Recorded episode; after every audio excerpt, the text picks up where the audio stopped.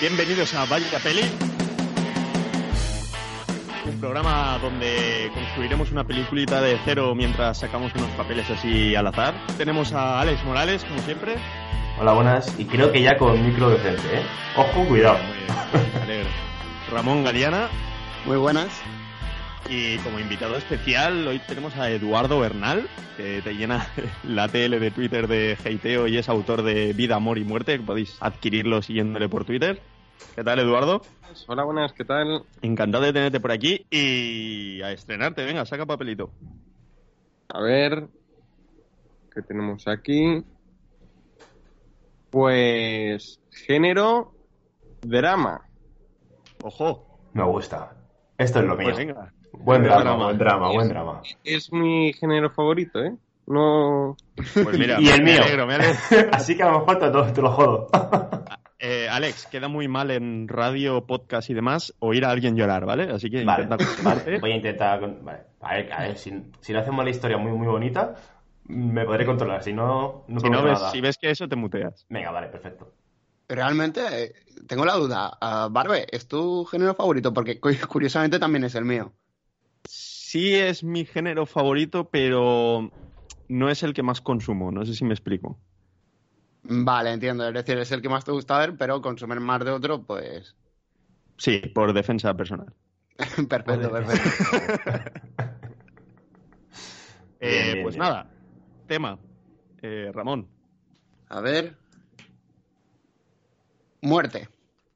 Drama, Eh, muerte, Vale. bueno, bien. Muy, muy bien, al, muy al pie, muy al pie. Bien, La, bien. la verdad es que, que pega. Sí, bueno, pero es un tema que pega con todo, ¿no? Sí, sí, sí. La, verdad mu- es la muerte siempre está. Hasta en comedia. Lady Killers. Este muerto está muy vivo. Eh, personaje 1, Alex. Oye, hoy vamos extremadamente Sí, sí, rápido. vamos ¿no? muy rápido, ¿no? Así me gusta. Bueno, está bien, está bien. Andrea, 28 años, reportera. Pero ¿por Ah, qué tiene la ocupación? No sé, porque algunos papeles tienen ocupación, otros no. Me gusta, me gusta. Cuanta más información, me- más, más, guay, más ¿no? complicado es, ¿no? Vale, ¿reportera de qué? Pues, Eso, dice eso, la eso. Escribe los papeles, ¿sabes? Yo qué sé. Eso ya lo vamos viendo, de, de lo que queramos. Vale. Venga, me toca a mí, ¿no? Sí, dale papelito. Fernando, 42. Uf, Fernando. No sé si 42 es el apellido o los años, porque aquí no lo pone. Ah, Fernando, 42. Y fuera, ya está, ¿no? Sí. Igual habría que eh, igualar un poco los papeles. O sea, si en uno pone la edad y el oficio, también en el otro, ¿no? O si no queda Bueno, feo. pues ahora coges tú todos los papelitos, te los abres y los rellenas. Claro, pero es que queda feo. Entonces ya la protagonista que ser Andrea. Tenemos más información de Andrea. Vale, Entonces, me parece tiene que ser la perfecto. protagonista. Venga, Eduardo, termina ya rematando con el lugar. El lugar. Yate. En un yate. En un yate, ostras. Esto es nuevo, ¿eh? Drama, muerte, en un yate, una reportera. Me gusta, me gusta, ¿eh? Puede salir algo, algo bonito. Sí, a-. A- algo así sí, como de- Titanic, ¿no? Algo así. no habrá un iceberg en mitad Espero que de... salga algo mejor. Oye, oye, oye. Que Titanic Hombre, es no, a un ver- peliculón, ¿eh? No, Has a quedado ver, fatal. También sería un poco eh, cómico, ¿no? que un yate se chocase contra un iceberg que pinta por ahí.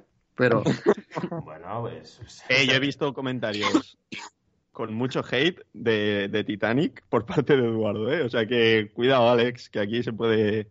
que se nos va el programa. Nada, No, tampoco, pero- tampoco es una película, o sea, tampoco... Me gusta, pero sin más. Es una gran película de acción, ¿no? De acción, efectivamente. Es una gran película de acción. Va, Eduardo, desmontanos Titanic aquí para los que para los que nos gusta, venga. Es tu momento. Bueno, pues eh, Titanic eh, no deja de ser un, un telefilm, eh, por eso lo ponen además a la hora de la siesta, casi siempre, cuando lo ponen en televisión, eh, en el que, bueno, eh, el drama no me lo creo en ningún momento porque todos los personajes están hechos de cartón piedra, todas las situaciones son inverosímiles, de hecho, eh, creo que, bueno, muchos estudios dicen que nunca eh, hubiese ocurrido eso en la realidad, pero bueno, dices, bueno, es una película, vale, sí, pero encima te, digamos que James Cameron te quiere hacer como que eso podría haber pasado en la realidad y no. Y, y, en fin, todo muy artificial. O sea, no me lo creo, fíjate, como ya os he dicho, mi género favorito es el drama y, y, lo veo un insulto al drama totalmente.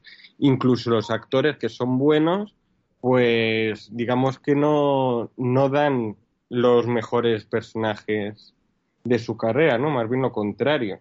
Y bueno, podría estar aquí dos horas hablando de, de lo mal Sí, bueno, eh, yo ahora me voy a llorar a una esquina. Eh, Ramón, sigue tú con el programa. No, a ver, yo, yo quiero comentar un poquito esto porque yo tengo un punto de vista bastante parecido, pero un poco distinto, ¿vale?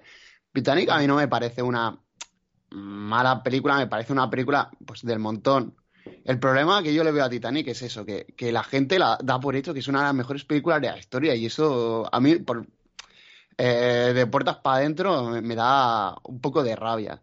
Pero lo Porque... que más gracia hace es que hay gente que dice eso sin haberla visto. Claro, sí, es que este es el problema, ¿no? El boca a boca, pues hay muchas veces que parece que si, si no te gusta una película, estás haciendo algo mal. Y no estoy nada de acuerdo con esa impresión. Es como eh, cuando la gente dice El Padrino es la mejor película de la historia. Y el Padrino, el Padrino es una gran película, pero para mí no, ni de lejos es la mejor película de la historia. Estoy totalmente de acuerdo. Es que dicen el Padrino, pero ¿por qué? Porque eh, todos estos títulos de Padrino, Casablanca, pero ¿por qué? Hay unas enciclopedias, unos libros de mil y una película que tienes que ver antes de morir, que te dice eh, que, que esas son las mejores. Entonces, claro, cualquiera discute ya que una de esas eh, son las mejores, pues perdona, Fresas Salvajes, sin ir más lejos de Berman, que da mil vueltas el padrino a Casablanca. Pues, y esto es así. Eh, Fresas Salvajes, cualquiera de Dreyer, Tarkovsky, anda que no hay. Lo que pasa es que el, el merchandising de Hollywood eclipsa todas esas películas europeas, asiáticas, por ejemplo, te, nos vamos a, a Kurosawa, Osu, que son mejores. Lo que pasa es que el merchandising de Hollywood te están vendiendo camisetas del padrino, te están diciendo estas son las mejores películas y la gente, además el, el gran público que no consume otra cosa, se traga esos argumentos. Y por eso tenemos gente diciendo que Titanic es de lo mejor, que El Señor de los Anillos es lo mejor en fantasía, que El Padrino es el mejor drama y, y, y Casablanca y Ciudadano Kane son los mejores. Pero claro, y de hecho, Ciudadano Kane, que lo acaba de sacar, es, es un caso súper curioso porque yo he hablado con mucha gente y le digo, de, dime las cinco mejores películas de la historia, las que tú consideres. Mm. Y mucha gente me dice Ciudadano Kane, y cuando les preguntas sobre Ciudadano Kane, que es lo que les ha gustado, o no, las han, o no la han visto, o dicen, bueno, a ver, no me ha gustado, pero todo el mundo lo dice, por algo será. Entonces, es que ese es el peor argumento que se puede dar. Claro, pero es, es algo es que un ocurre, argumento ¿no? muy mío, por ejemplo. Sí. A, al final estamos oyendo tanta publicidad de ciertas películas que al final nos acabamos creyendo que lo que dicen los otros es verdad y no lo que igual pensamos nosotros. Yo, perdona por cortaros, pero me he sentido muy ofendido con un comentario de Eduardo. Eh, ¿Cómo que el Señor de los Anillos? ¿Qué has dicho del Señor de los Anillos? A ver, Eduardo. A ver, que si quieres empezar una guerra aquí ya... Ella, no, o sea, Titanic te lo, te lo paso, da igual. Pero el Señor de los Anillos, por favor. No. Dime una... de mi cadáver. O sea, por... o sea mi... la cosa no era meterse con el Señor de los Anillos que he visto mil veces y, y no tengo ningún... Nada, nada, bueno, casi nada en contra, ¿eh? porque la veo también sobrevalorado, tengo que decirlo.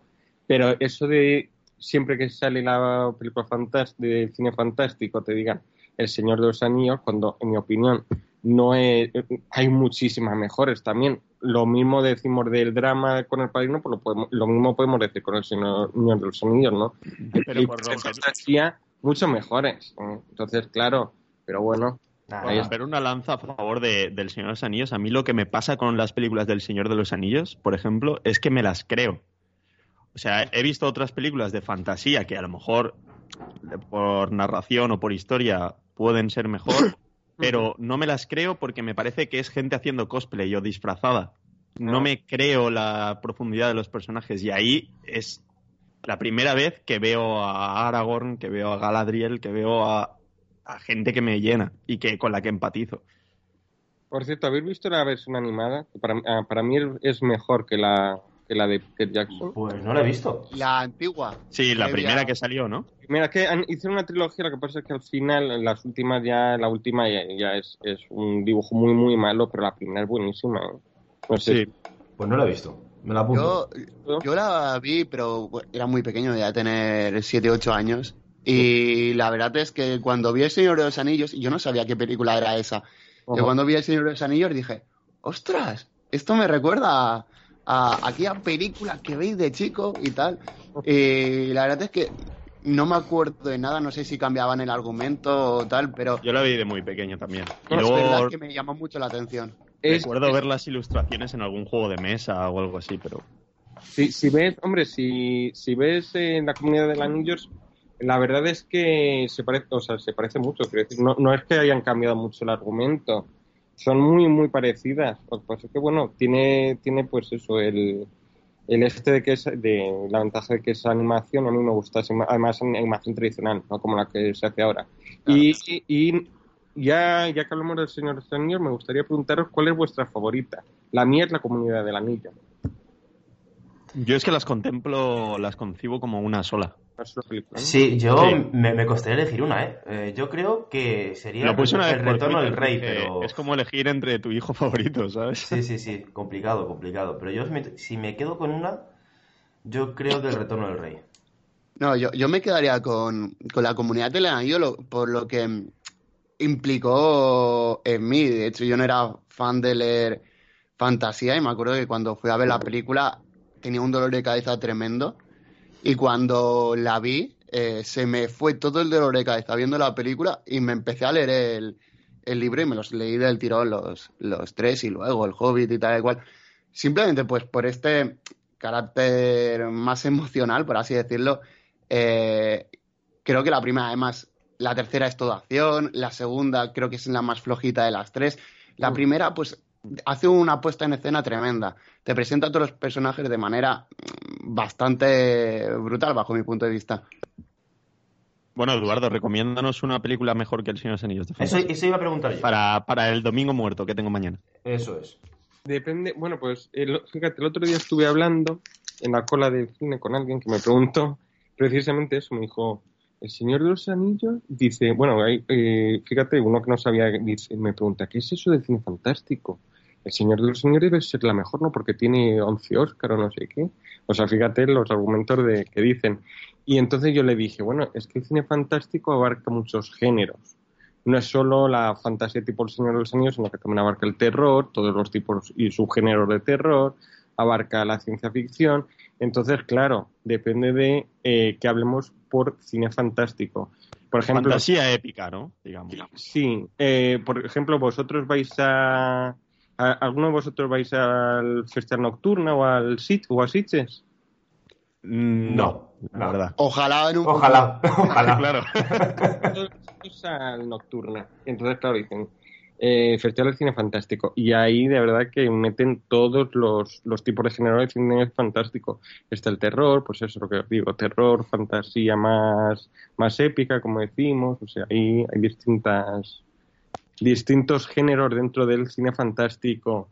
Eh, Suspiria, por ejemplo, me parece uno de los grandes exponentes del Yalo, el Yalo que mucha gente piensa que lo creó, que lo creó mm, Darío Argento y no. O sea, Mario Bava, por ejemplo, Mario Bava es uno de los precursores, es anterior y es el precursor de- del Yalo, ¿no? Y dentro del Yalo tenemos mu- eh, muchas películas.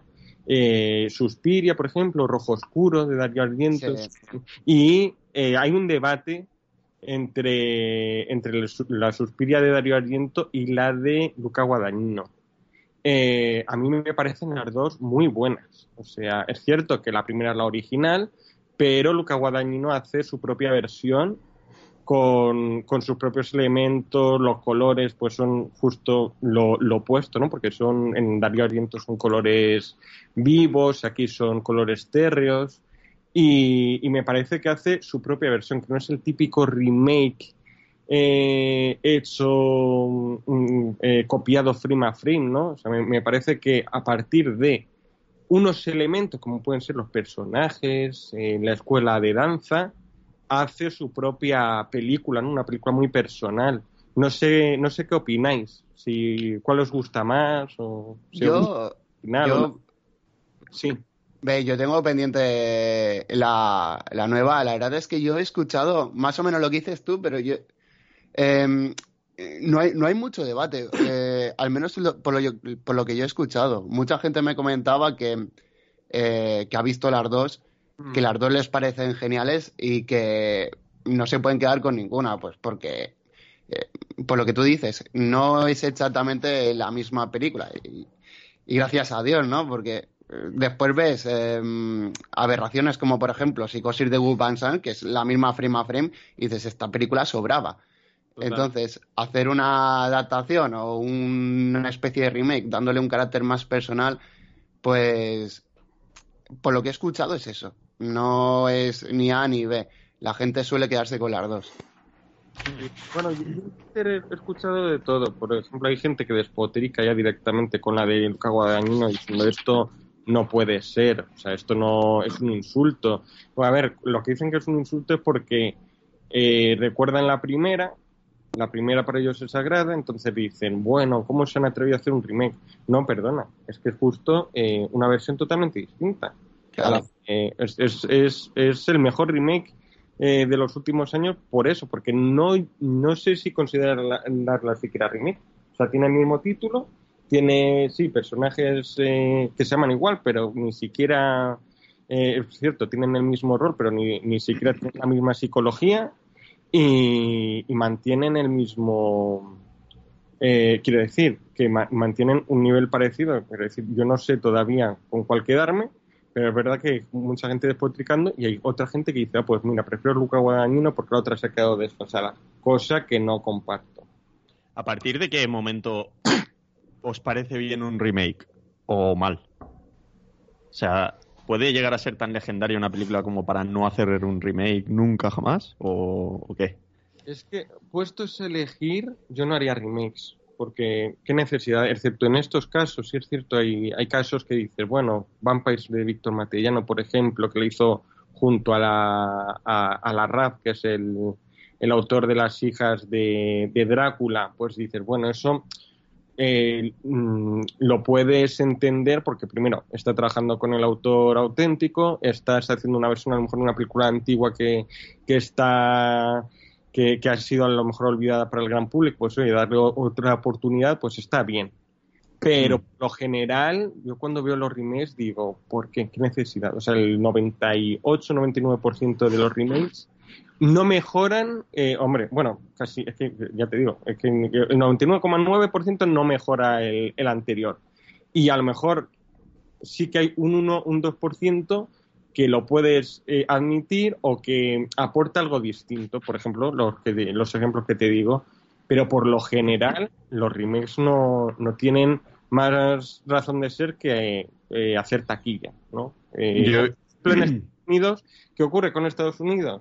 que, por ejemplo, Millennium, que ayer lo estuve comentando en Twitter, pues me pareció una tontería, visto desde fuera, visto desde Europa, me parece una tontería que, eh, habiendo hecho la trilogía sueca, un año después de terminar la trilogía sueca, empieza eh, la suya eh, Hollywood, no la termina porque, bueno, el caso es que no tuvo mucho éxito tal, la hicieron la primera y ahora hacen la cuarta, pues por hacer la taquilla. ¿Qué ocurre? Que yo, desde el punto de vista europeo, digo, esto es una tontería, pero ¿qué ocurre? Que en, Estados Unidos, como no leen subtítulos, tienen que hacer remakes de todo.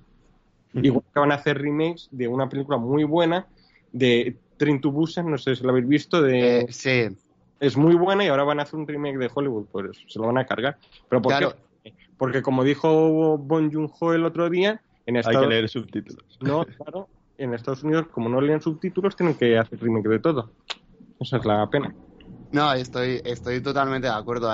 Es eso, yo creo que es em, en Estados Unidos esta necesidad de verlo todo en original en inglés y si no, pues hacer un remake es lo que nos lleva pues a desastres que hemos visto toda la vida. Yo siempre diré que mi crítica preferida de toda la vida es la de la película surcoreana de Chaser, que creo que era Robert Ebert, que decía eh, Estados Unidos, aparte de hacer un remake de esta película, tendría que estudiarla. ¿Vale? Entonces, esto creo que deja muy claro lo que es la mentalidad de que tienen. En plan, lo que es de fuera, aquí no lo vamos a ver. Lo que sí que vamos a hacer es hacer un remake para que lo veamos nosotros. Pero lo de fuera no lo podemos ver. Efectivamente, no. Yo, yo tengo muchos amigos de Estados Unidos y me dicen, no he visto, de verdad, ¿eh? y, y se me cae el alma, y dice, no he visto en una película europea ni asiática.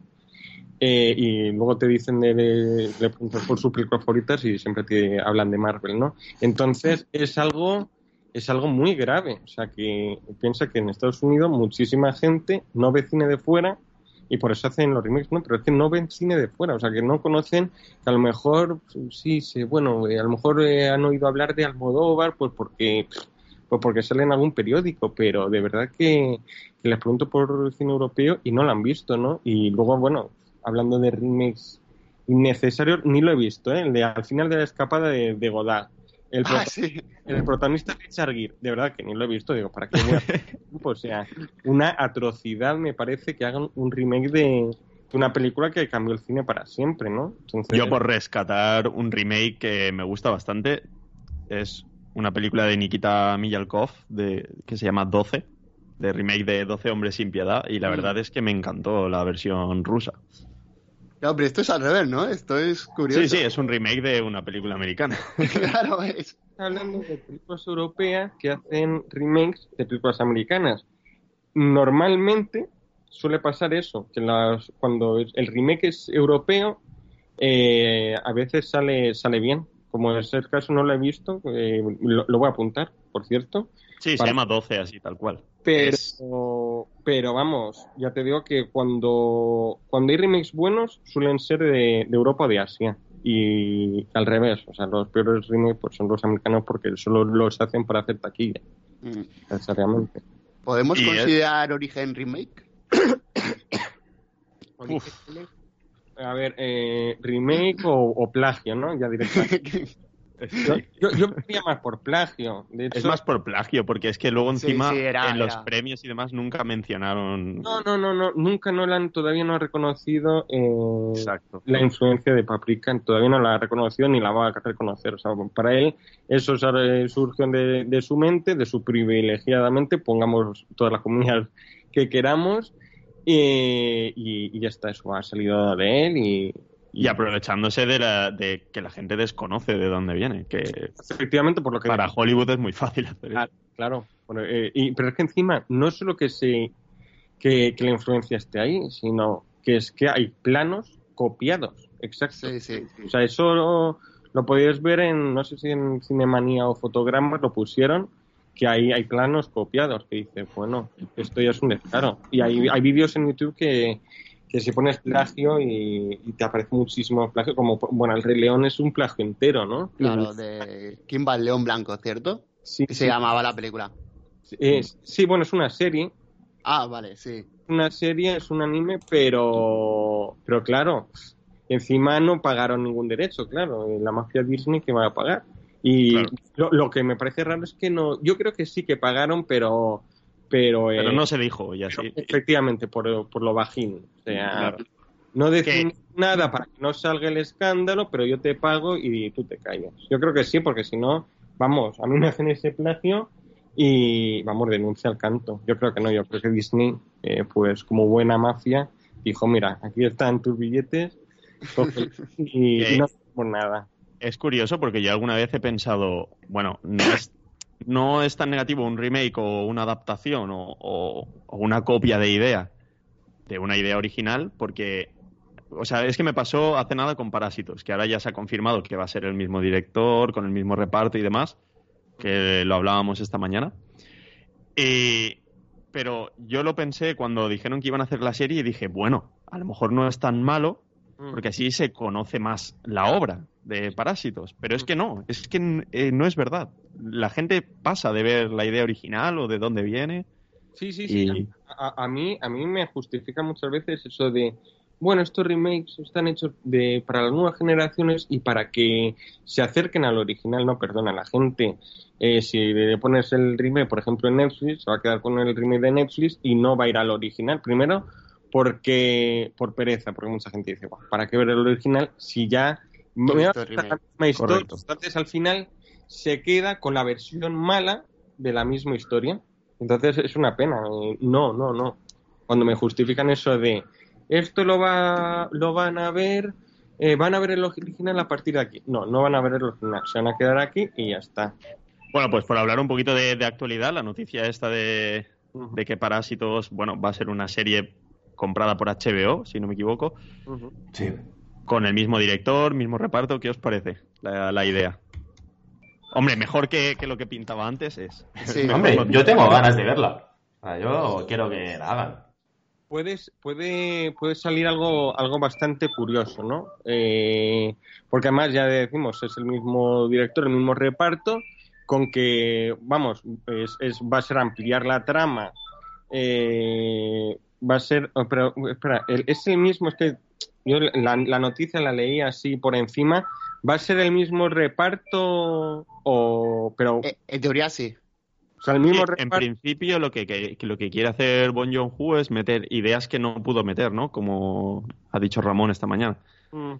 Vale. Sí, su definición ha sido um, una, un corte del director de una película de seis horas. Pues ya me dirás. Vale. O Bueno. sea, va, va a dividirla en, en capítulos, me imagino, en seis capítulos o, O sea, será o como ocho. una, una miniserie, ¿no? O algo así. Ah, pero Exacto. ¿va a mantener eh, lo grabado o va a hacer una serie de nuevo? De Yo- cero. No lo sé, eso ahí no, no ha comentado. Eh, supongo que va a mantener en medida de lo posible los grabados y va a re- mantener el reparto, pero eh, bueno, yo al menos espero que sea así. Bueno, si estamos hablando, por ejemplo, de un caso como el de Tarantino eh, con los odiosos 8, que por cierto no he visto la, la versión extendida, eh, decían que lo iban a poner en Netflix, pero en Netflix yo, aquí por ejemplo en España, la busco y no, no la encuentro, la versión extendida. Hombre, No. si, es, si es un ejemplo de, de película eh, que, bueno, va a incluir metraje grabado pero no estrenado, ¿no? me, me parece bien. Así tenemos, bueno, seis horas, si la película era buena, le supongo Sí. que la serie también será, será buena. O sea que, El, el ejemplo, bueno, no, no está todo grabado, pero hay, hay algunos, hay un metraje que sí, otro tienen que empezarlo a grabar ahora porque dijo que no le daba tiempo y que no podía rodar una película seis horas que se estrenase en los cines. Eh, pero, por ejemplo, me, me parece curioso cuando dijo eh, que la ama de casa, la, Mm. la antigua ama de casas, cuando llega por la noche eh, tocando la puerta con, con una herida en la cara, sí. pues que en, en ningún momento se explica de dónde se ha hecho la herida, pero él la tenía pensada y no sé si grabada. Y, por ejemplo, en este metraje, pues va a explicar toda la historia que hay detrás de ello. Pues entonces muy interesante. Sí, sí, sí, así vemos la, la, pues, la versión que, que tuvo, que tuvo el director, la, la versión original. Esto me recuerda eh, a pues el último episodio de Star Wars, ¿no? Entre que a Abrams no le dejaron hacer la película que quiso y que eh, de lo grabado solo sacaron la mitad de la película y de aquella manera, pues imagínate. Mm. Eh, tenemos el- yo creo que iba a ser la película desastrosa de, de todos modos, ¿no? Porque es una película que es que no veo no veo rescatable en ningún momento, pero hombre, puede ser algo mejor si sacan la versión extendida. Pero Es como- es- es- eso de que la mafia mm, Disney o la que sea no deje libertad al autor y tenga que ser como la productora dice, pues ya, ya estoy cansado de eso, ¿no? Por eso prefiero mu- eh, mil veces el, el cine de autor, el cine independiente al, al cine industrial. No, estoy totalmente de acuerdo yo en ese aspecto. Rescatando un poquito lo que hemos hablado del Señor de los Anillos, Sí. es mucho mejor la versión extendida que, que la normal. O sea, a veces parece que, que metiendo más metraje se te puede hacer más pesada y si hilas bien toda la historia, hace el efecto contrario. O sea, se te pasa más, más rápido y todo. Es verdad. Por ejemplo, la, la muerte de Saruman eh, está mucho mejor explicada en, el, en la versión extendida, ¿no? De hecho, creo que en la corta ni sale. Ni sale, yo creo. No, ni, ni sale, o sea, es- hombre, Claro. Se, se sobreentiende. Se está- sobreentiende, sí, pero no Exacto, pero no se ve nada. tiene aquí la ola y tal, pero, pero es cierto que, que la versión extendida me rellena esos huecos narrativos. Sí. Bueno, pues chicos, ¿qué os parece si empezamos con la película? Que llevamos aquí dando la chapa. Pues sí, sí, tienes razón, Venga. tienes razón. Bueno, No mientras no pensáis un poquito para empezar, es que se me ha olvidado decirlo al principio, quiero dar las gracias porque las estadísticas de Evox van un poco mal, pero estamos ya tocando los 2.000 oyentes, así que muchísimas gracias a todos los que nos oyen, que vamos viento en popa. A toda Venga, Y- Ramón, Y, échale nos pueden ahí seguir, ¿no? Di Twitter y esas cosas, ¿no? También. Hay que decirlo. Eh, bueno, sí, nos pueden seguir en arroba doctor Barberá. eh, Joder. no, también arroba vayapeli en Twitter. eh, arroba, ¿cómo es? ¿Ebernal puede ser? Que sea No. el... Pernax 16. Vale, Bernax16. Eh, no os arrepentiréis si le seguís, o sea, como mínimo os lo vais a pasar muy bien. Si seguís a Doctor Volver así, pero bueno, seguidle. Eh, pobre chaval. Claro. Y nada, venga, Ramón, eh, lánzate. ¿Cómo empezamos? No, a ver, eh, antes de empezar hay que ver cómo queremos plantear el tema de la muerte, ¿vale? Porque hay muchas maneras eh, en las cuales se ha adaptado al cine eh, distintas. Por ejemplo, sin ir más lejos, El séptimo sello es una película más tirando hacia a fantasiosa, que es un drama con el tema principal, la muerte. Pero también está la típica de, yo que sé, Mar Adentro, donde pues eh, también es un drama, eh, tema principal la muerte, pero No, son favor. caracteres muy distintos. ¿Hacia dónde queréis enfocarlo? A ver, yo creo que teniendo lo que tenemos, así uniendo un poco personajes, tema y todo, pues alguna catástrofe que haya pasado en el mar, ¿no? O cerca del mar, eh, tenemos un yate, tenemos una reportera que la habrán enviado ahí por algo. Entonces, algo que haya pasado, ¿no? Cerca de la costa. Un lo, o- un lo imposible. un lo imposible, claro, algo así, un, ¿no? No, Una- también podría, podría, natural Con un yate por ahí. bien. Con un yate, pues uno que está en un yate. una- ¿Antonio se llamaba el personaje? ¿O cómo se llamaba? Ya 42 años. eh, Fernando. Fernando. Pues Antonio para mí. Eh, Fernando, que, un hombre rico, ¿no? Que está ahí con su yate o, o yo qué sé, algo. Enfocarlo un poco así, ¿no? Mira, a mí, a mí se me ocurre, o sea, como por ejemplo, mm, un, una historia muy sencillita que podría ser, em, Fernando es un hombre que tiene cáncer terminal y resulta que decide que antes de morir quiere dar la vuelta al mundo con su yate. Entonces, Andrea, que es una reportera, pues le encargan que vaya a entrevistarlo o, o algo parecido, pues porque lo quiere sacar por las noticias o por alguna cosa. Y ahí es cuando se desarrollaría la historia. Pues nada, hasta aquí vaya peli. Muchísimas No, no, no. Es decir, he, he propuesto una idea. No me parece, no, no me parece mal, pero me, yo eso. O sea, ¿cómo queremos enfocar el drama? Yo, pues, a mí me gustaría eso, un poquito de, de- de catástrofe natural, ¿no? Ahí como Andrea, como ahora pasa en Valencia, ¿no? Muchas lluvias en Valencia, eh, mandan a la reportera para que cubra eso y de repente hay un tsunami o, o se ve muy Pero es ¿no? muy, es algo- muy caer en lo fácil que En el tema fácil, sea claro. muerte y muera alguien, ¿sabes? O sea, se podría encarar la muerte desde otra, de otra forma o una forma más metafórica o... Venga, vale, vale, vale. Yo, yo soy básico.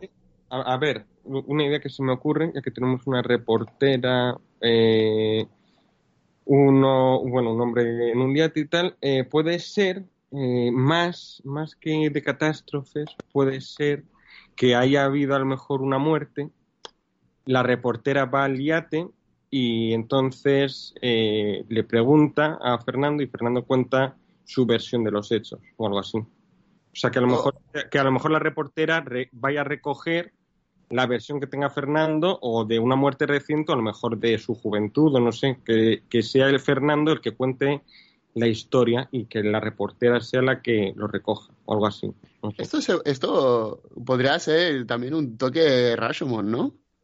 Donde Fernando sea el máximo implicado, pero distintos puntos de vista. Mm. No, pero eso sería un remake. No, fuera. Mm. No, Como- pero me gusta, me gusta. Hay en una película que, ostras, es que no me acuerdo cuál era. Que, pero no sé, dudo si ella es reportera. Lo que pasa es que sí que hace como, como una recopilación de los hechos así bastante chula. E intenta, es de, ¿cómo se llama este? El que siempre hacemos la coña del violador CT, tío. Ah, eh, Kevin Spacey. Kevin Spacey, eso. Que como que mata a alguien, o sea, le condenan a muerte por Ah. haber asesinado a una persona que en realidad se, se suicidó y está grabado o algo así. Y cuando llega con la prueba, ya le, ejecu- ya la habían ejecutado y tal. Sí, eh, Es que no me acuerdo cómo se llama la película y me he acordado por lo que habéis dicho de la reportera y de la versión y tal. Y, y me pareció bastante, bastante entretenida la película. esa.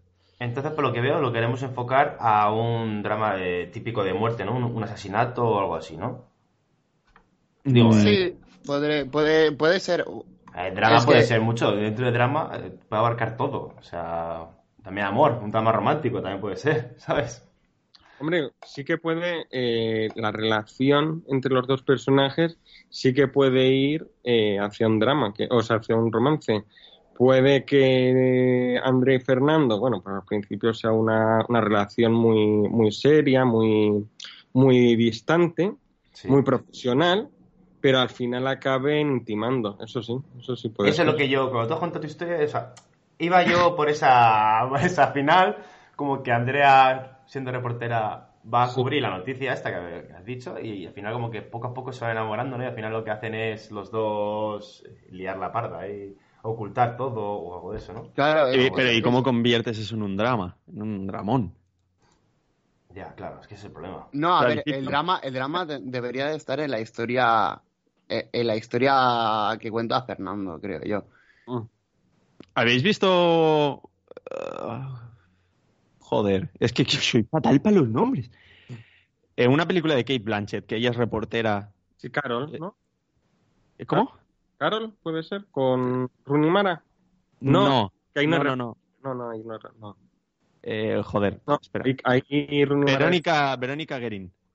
Ah, fíjate, la tengo pendientísima. Es una película irlandesa, sí, sí. Sí, sí, sí, sí. Es reportera y está basada en hechos reales de, de una reportera que asesinaron unos narcotraficantes y tal. Y es, bueno, va por ahí, van por ahí los tiros de lo que estamos hablando. ¿Y qué os parece Kate Blanchett como actriz? Porque yo tengo emociones encontradas. Pues fíjate, el otro día eh, eh, lo estábamos hablando en Twitter porque en una encuesta de mejor interpretación femenina de, de la década, en unas encuestas, pues ganó eh, ganó Kate Blanchett en, ¿Por qué película? por la película Blue Jasmine. Y luego de, de actriz también ganó Blue Jasmine, o sea, que, que Kate Blanchett. Pero, fíjate que es, yo soy muy fan de esa película, pero eh, me parece que la mejor película de la década de Kate Blanchett es Manifesto. Manifesto. Claro, porque sí, por favor, la puse el otro día por Twitter. Es una barbaridad de película y Kate Blanchett está espectacular. Sí, eh, No me gustaba Kate Blanchett hasta que vi esa película. Kate Blanchett además hace como 13 personajes, ¿no? O sea, 13, 14 Sí, personajes. 13, 13 interpretaciones, justo. Sí, sí, sí, eh, que, que son además, eh, cada uno, pues cada personaje es distinto, tanto en, en Hace hasta de hombre, o sea. en personalidad. Sí, sí, sí. La recomiendo mucho, es un- una película que pasó muy desapercibida ya cuando fui al cine. Pero es dura, ¿eh? ¿Eh? Eh, Es Sí, que es es alemana. Sí, claro, o sea, y, y estuvo, además la distribuidora era pequeña y tal, pero la verdad es que estuvo nada, en dos cines durante cinco días. Duró Pero mucho. es dura. Bueno, está en filming. Si quien quiera verla, está en filming. Pero es dura, pero no en cuanto a, a drama o algo así, sino que es, es bastante dura de entender. Si como no la entiendas. Sí, claro, es, es muy rara. Es muy rara. Claro, no, yo no, claro, cuando has dicho dura, digo, uy, bueno, no emplearía a lo mejor la palabra dura porque la gente eh, va a coger la connotación más extrema y va- a lo mejor no se va a animar a verla, pero sí que si le decimos que es extraña, pues oye, a lo mejor pues sí que se animan a, a ver algo inusual, algo diferente de lo, de lo Sí, habitual. sí. Y la verdad es que sí, es muy recomendable y, y ya os digo, eh, para mí es, es la interpretación de, de Kate Blanchett de esta década. Mejor que Blue Jasmine, es cierto que Blue Jasmine es, un- es mucho más conocida y es cierto que los papeles más histriónicos, los papeles de pues de, de loca o personajes que lloran mucho, que, que tienen muchos conflictos, a lo mejor eh, siempre tienden a ser más destacados, ¿no? Y, y- y me parece me parece es un error porque fíjate Antonio Banderas que iba a, a llevarse el Goya no necesita de histrionismos con la mirada dice todo y no necesita eh, muchos alardes ni muchos bailes ni, ni muchas gesticulaciones raras para, para hacer un gran personaje A mí es que Kate Blanchett antes me parecía. Las actuaciones de Kate Blanchett me parecían forzadas siempre. Como que no me creía lo que me estaba transmitiendo. Kate Hasta que vi Blanchett- manifiesto. Kate Blanchett es la del curioso caso de Benjamin Button, ¿no? Si no me equivoco, ¿o no? Pues Creo que sí. ni idea si sale ahí, la verdad. sí. Creo que sí, ¿no? Eh, sí, yo, Sí. sí, sí, sí. Es la, eh, fíjate, Vamos, es Galadriel, o sea. sí, esta película la vi, la vi una vez en el cine, pero bueno, la, creo que la tengo en DVD que, que la dieron con un periódico, no sé qué, pero no la, no la he vuelto a ver. A mí no me gustó demasiado, ¿eh? O sea, tengo que decirlo. Yo de ella he visto la de Blue Jasmine, que sí que me gustó bastante, y esta, la de Benjamin Button. Que, Mm. bah, sin más. No me... yo, todo el mundo la puso muy buena, yo la vi por, por presión social, y no me llamó la atención mucho, la verdad. Yo recomiendo Carol, por ejemplo. Carol es muy buena también, con Rooney Mara. Vale, me la apunto. Sí, de todo, de Todd Haynes, que por cierto ayer estrena, estrenó Dark Waters. Anda, pero Dark Water otra vez. No, Dark Waters, con ese. Ah, vale. Ah, vale, sí, no, no es un remake, ¿no? Eh, no, no, no, no, no, no tiene nada que ver. pero sí. Vale. Pues venga, va, que nos desviamos. ¿Qué hacemos con la historia? ¿Qué hacemos con la peli? No, bueno, pues lo que hemos comentado, ¿no? Lo del tema... A mí me ha gustado el tema de, de que haya pasado un asesinato o algo y la reportera vaya a cubrirlo al yate de... Bueno, o no al yate de Fernando. O, o podemos hacer que Fernando sea algo que nadie espere, ¿no? Algo distinto, no lo típico del el asesino o el que está ahí, el que es la lía o en el yate. Otra cosa distinta, ¿no? No sé Ujú. si, si os ocurre algo. Fernando Pero- hasta- o po- podría yo ser lo que un estoy millonario pensando- y, y realmente pues ah, se entera de que han asesinado en, en su su casa, eh, no, que han asesinado en su casa a, a uno de los criados y resulta que mm, envían a Andrea mientras Fernando está de viaje con el yate a, a entrevistarlo. eh, en plan, claro, es una figura pública y tal y cual, incluso hasta el yate puede estar amarrado en Italia, ¿sabes? A ver, se me acaba de ocurrir algo, así como un flash, a ver qué os parece. Hay un asesinato, ¿vale? Lo metemos como queráis. La cuestión es que la culpable es la reportera. Pero como reportera va a cubrir la noticia, algo así, empieza a hacer unas investigaciones, a transgiversar los hechos de alguna manera y al final acaba culpando a Fernando y que paga el pato. Por meter el drama de alguna manera. Sí, eso te iba a decir yo. Claro, porque es más- eso, más meter el intriga drama, que drama. Claro, meter el drama de cabeza ahí, ¿no? O sea, hay que meterlo así o sí, pues así mismo. No, está bien. Parece que Mm. muy. No sé. O podría ser a lo mejor que, la, que el asesinato no, no, no haya sido recientemente y Fernando es, Ah, que reabra un caso, eso me gusta. o sea, o que mm, sí, entonces eh, la reportera va a que Fernando le cuente la historia, entonces eh, digamos que la película puede ser un flashback de lo que ha sucedido. Entonces Fernando mientras lo cuenta vemos lo que está eh, a lo mejor lo que ha, lo que ha transcurrido eh, años atrás o algo así. Y luego Puede ser. ponemos el presente y entonces a lo mejor metemos ahí.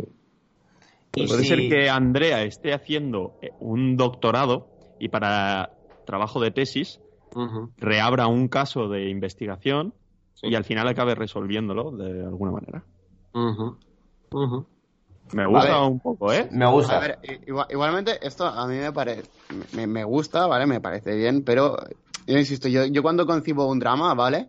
Em, de- deben de ser películas eh, que hablen de temas em, atípicos que nos hagan reflexionar, ¿vale?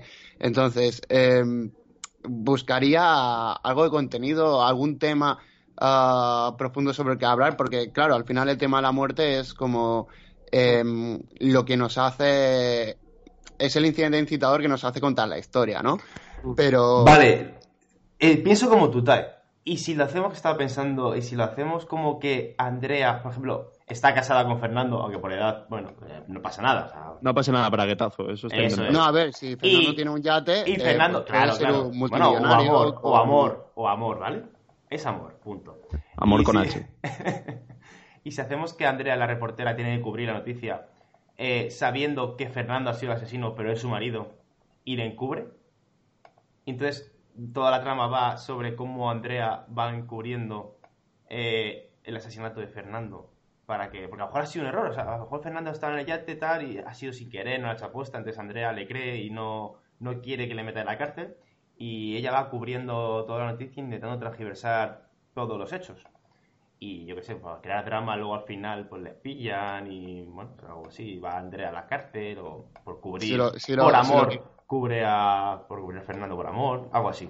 Si, si- lo quieres plantear de esta manera, eh, ha- hay una cosa bastante importante que deberíamos de aclarar y es, eh, ¿el espectador lo sabe o no lo sabe? Eh, Cierto. ya, ya. Uf, Eso os dejo elegirlo vosotros. Podemos hacer que el espectador no lo sepa hasta el final. Claro. Entonces, que tenemos a un, a un personaje que sabe más que el espectador, tenemos una sorpresa final, que es que Fernando al final es, eh, es el in- involucrado, y, y entonces ahí tenemos eh, algo interesante porque el espectador sabe menos que el, el personaje protagonista y eh, va- vamos a, eh, digamos que al final, el final eh, resignifica toda la película, reconstruye toda la película y, y tenemos que el por qué Andrea se comporta de la manera que se ha ido comportando durante toda la película. Y además ganas el segundo visionado. Sí, efectivamente, que es lo mismo que le ha pasado a Lori y Gloria, no sé si lo habéis visto, pero es eso. Mm. Me gusta. Pues está bien. Lo que pasa es que no se me ocurre cómo meter el drama, la verdad. Eh, Joder, eh, pues- todo esto es dramático, Hombre, realmente. claro. Por, o Sí, sea, pero ¿Qué más quieres que por amor, un- por en amor realidad, más- en realidad- no sé. en realidad, quiero, si nosotros hacemos que el espectador lo sabe, ¿vale? Y, y damos a entender que Andrea no lo sabe y lo va descubriendo, eso sería intriga. Pero cuando es Andrea la que igual sí que lo sabe, pero espectador ah, le falta información, de repente cambiamos el género y se convierte en un drama, ¿vale? Mm. Porque el suspense del eh, el espectador no está todo el rato con suspense en plan qué va a pasar porque no sabe. Le, le tienes que estar explicando todo el rato lo que va a ocurrir. Pero ¿y si lo hacemos como sabiendo el público que sí eh, le están cubriendo y creamos algo típico como, como en You? Como el, el tema de es mala, la hija de puta están cubriendo un asesinato, pero aún así te van a pillar, te van a pillar y estás ahí con, con la... Pero insisto, eso, pero insisto, Ya, eso es, sería eso es suspense. Suspense, Intriga o suspense. Ya. Es, es que, tendemos a, a caer en el error de que el drama es, es tragedia y que el drama tiene que ser algo muy, muy, tiene que ser algo doloroso, ¿no? No, el drama mm, no tiene por qué ser, no, no, tiene por qué ser algo intenso, algo violento, algo, algo trágico, ¿no? O sea, quiero decir que, que tenía razón. Eh, así teníamos un drama y de la otra manera tenemos un, tenemos un thriller. Y ma- pero me ha, me ha gustado. Con lo que más me quedo es con. Se oye un eco, ¿no? Vale. No, bien. ya está. Con lo que más me ha gustado ha sido la idea de que ha dicho Ramón del segundo visionado. O sea, me gustaría Sí. mantener eso. Venga, pues lo hacemos así. Estoy de acuerdo. De hecho, em, el, segundo visionado, aparte de... mm, A mí, yo siempre he sido muy fan de eh, todos esos guiños que se producen durante el metraje que el espectador no es capaz de, de ver eh, en el primer visionado y si se anima a ver el segundo, pues como que da ah, sentido a las cosas. Es decir, tú se lo estás dando a entender al espectador, pero el espectador eh, no es capaz de verlo. Eh, un ejemplo muy claro es eh, la película ah, Let Me Out, ¿vale? Déjame salir, que realmente todos los guiones, eh, to- todas las frases que, que van soltando, te dan a entender todo lo que va a pasar, que igual tú sí que lo puedes deducir, ¿vale? No es muy difícil de deducir, pero no eres consciente de todos esos comentarios que están haciendo para ello. Entonces, en el segundo visionado, pues es como alucinar por decir, ostras, qué ingenuo he sido. ¿Sabes? Claro, es como rompiendo las reglas. Luego la ves y. No, perdón, el Club de la Lucha, que luego lo ves y dices, joder, si es que me lo están diciendo todo el rato. Mm. Claro, lo que pasa es que en el Club de la Lucha sí que te lo, eh, te lo, te lo venden en calzador, porque al final ya te demuestran, te meten el típico flashback, que a mí no me gusta nada, de, de todos los momentos en los cuales estaba hablando solo y cosas de estas. Sí, es como que te- se lo, lo explican para tontos al final. y Es- eso es eh, un, poco con lo que no. Que quitaría de la película, sí. Sí. Pero, porque además, si le haces a la gente un segundo visionado, joder, pues ya lo verán.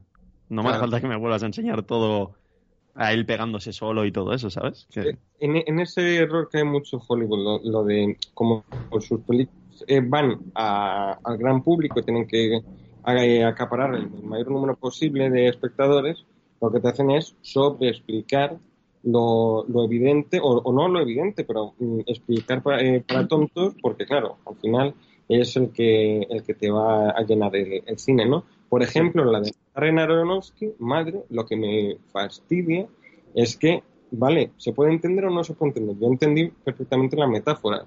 No me lo expliques al final porque, primero, quien no la haya entendido, pues bueno, se puede informar, puede volver a ver la película, puede...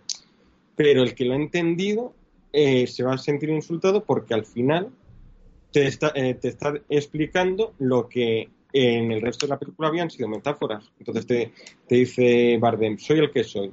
Pues vale, soy el que soy, aparece en el Éxodo, entonces quien haya visto el Éxodo lo entenderá y no me, no me tienes por qué eh, soltar esa, esa frase porque ya sabemos, o yo, por ejemplo, los que no entendieron sabían, sabían la metáfora, que es un paralelismo con la Biblia, eh, con el, con el, pues eso, con la Biblia, con el Antiguo Testamento, y eh, no me tienes por qué explicar al final todo lo que había sido metáforas anteriormente. Entonces, claro.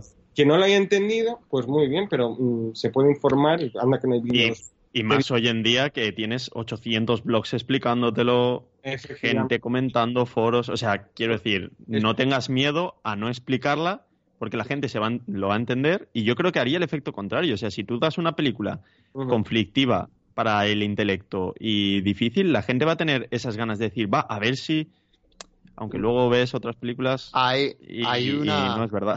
Eso David Lynch es tan, es tan famoso, o sea, David Lynch, que, es un genio, por lo menos a mí me parece un genio, bueno, es un genio, es, es indiscutible, pero vamos, entonces, eh, se ha hecho famoso por eso, porque eh, hay películas que ni siquiera él mismo entiende, no tiene... por... Drive, por ejemplo. Claro, no tiene por qué explicarlas y por muchas lecturas que haga, dice, bueno, puede, si lo que uno eh, puede deducir puede ser tan cierto como falso, porque no hay una explicación, porque ni siquiera el propio director la tiene. Entonces, eso es muy bueno porque mm, es una, eh, son películas que eh, tienen miles de, lecturas, miles de interpretaciones, y ninguna es errónea y ninguna es cierta. Como Coherence, que James Ward dijo, mm, me divierte tanto ver las explicaciones que intenta dar la gente que no voy a explicar mi película. Claro. Entonces, mm, a mí me, a mí me encanta Coherence por eso, porque uno que está a la libre interpretación de cada uno, con lo que entiendas, pero otra por eso, porque no tiene, no comete el error de explicártelo. Él te muestra lo que hay y luego ya tú te apañarás. Yo, de hecho, eh, quiero plantear el caso contrario, que, que es bastante llamativo, y es el del efecto mariposa. El efecto mariposa es una película súper simple, muy fácil de pillar, pero que juega a aparentar ser. Es una película de viajes en el tiempo, juega a aparentar ser compleja, ¿no?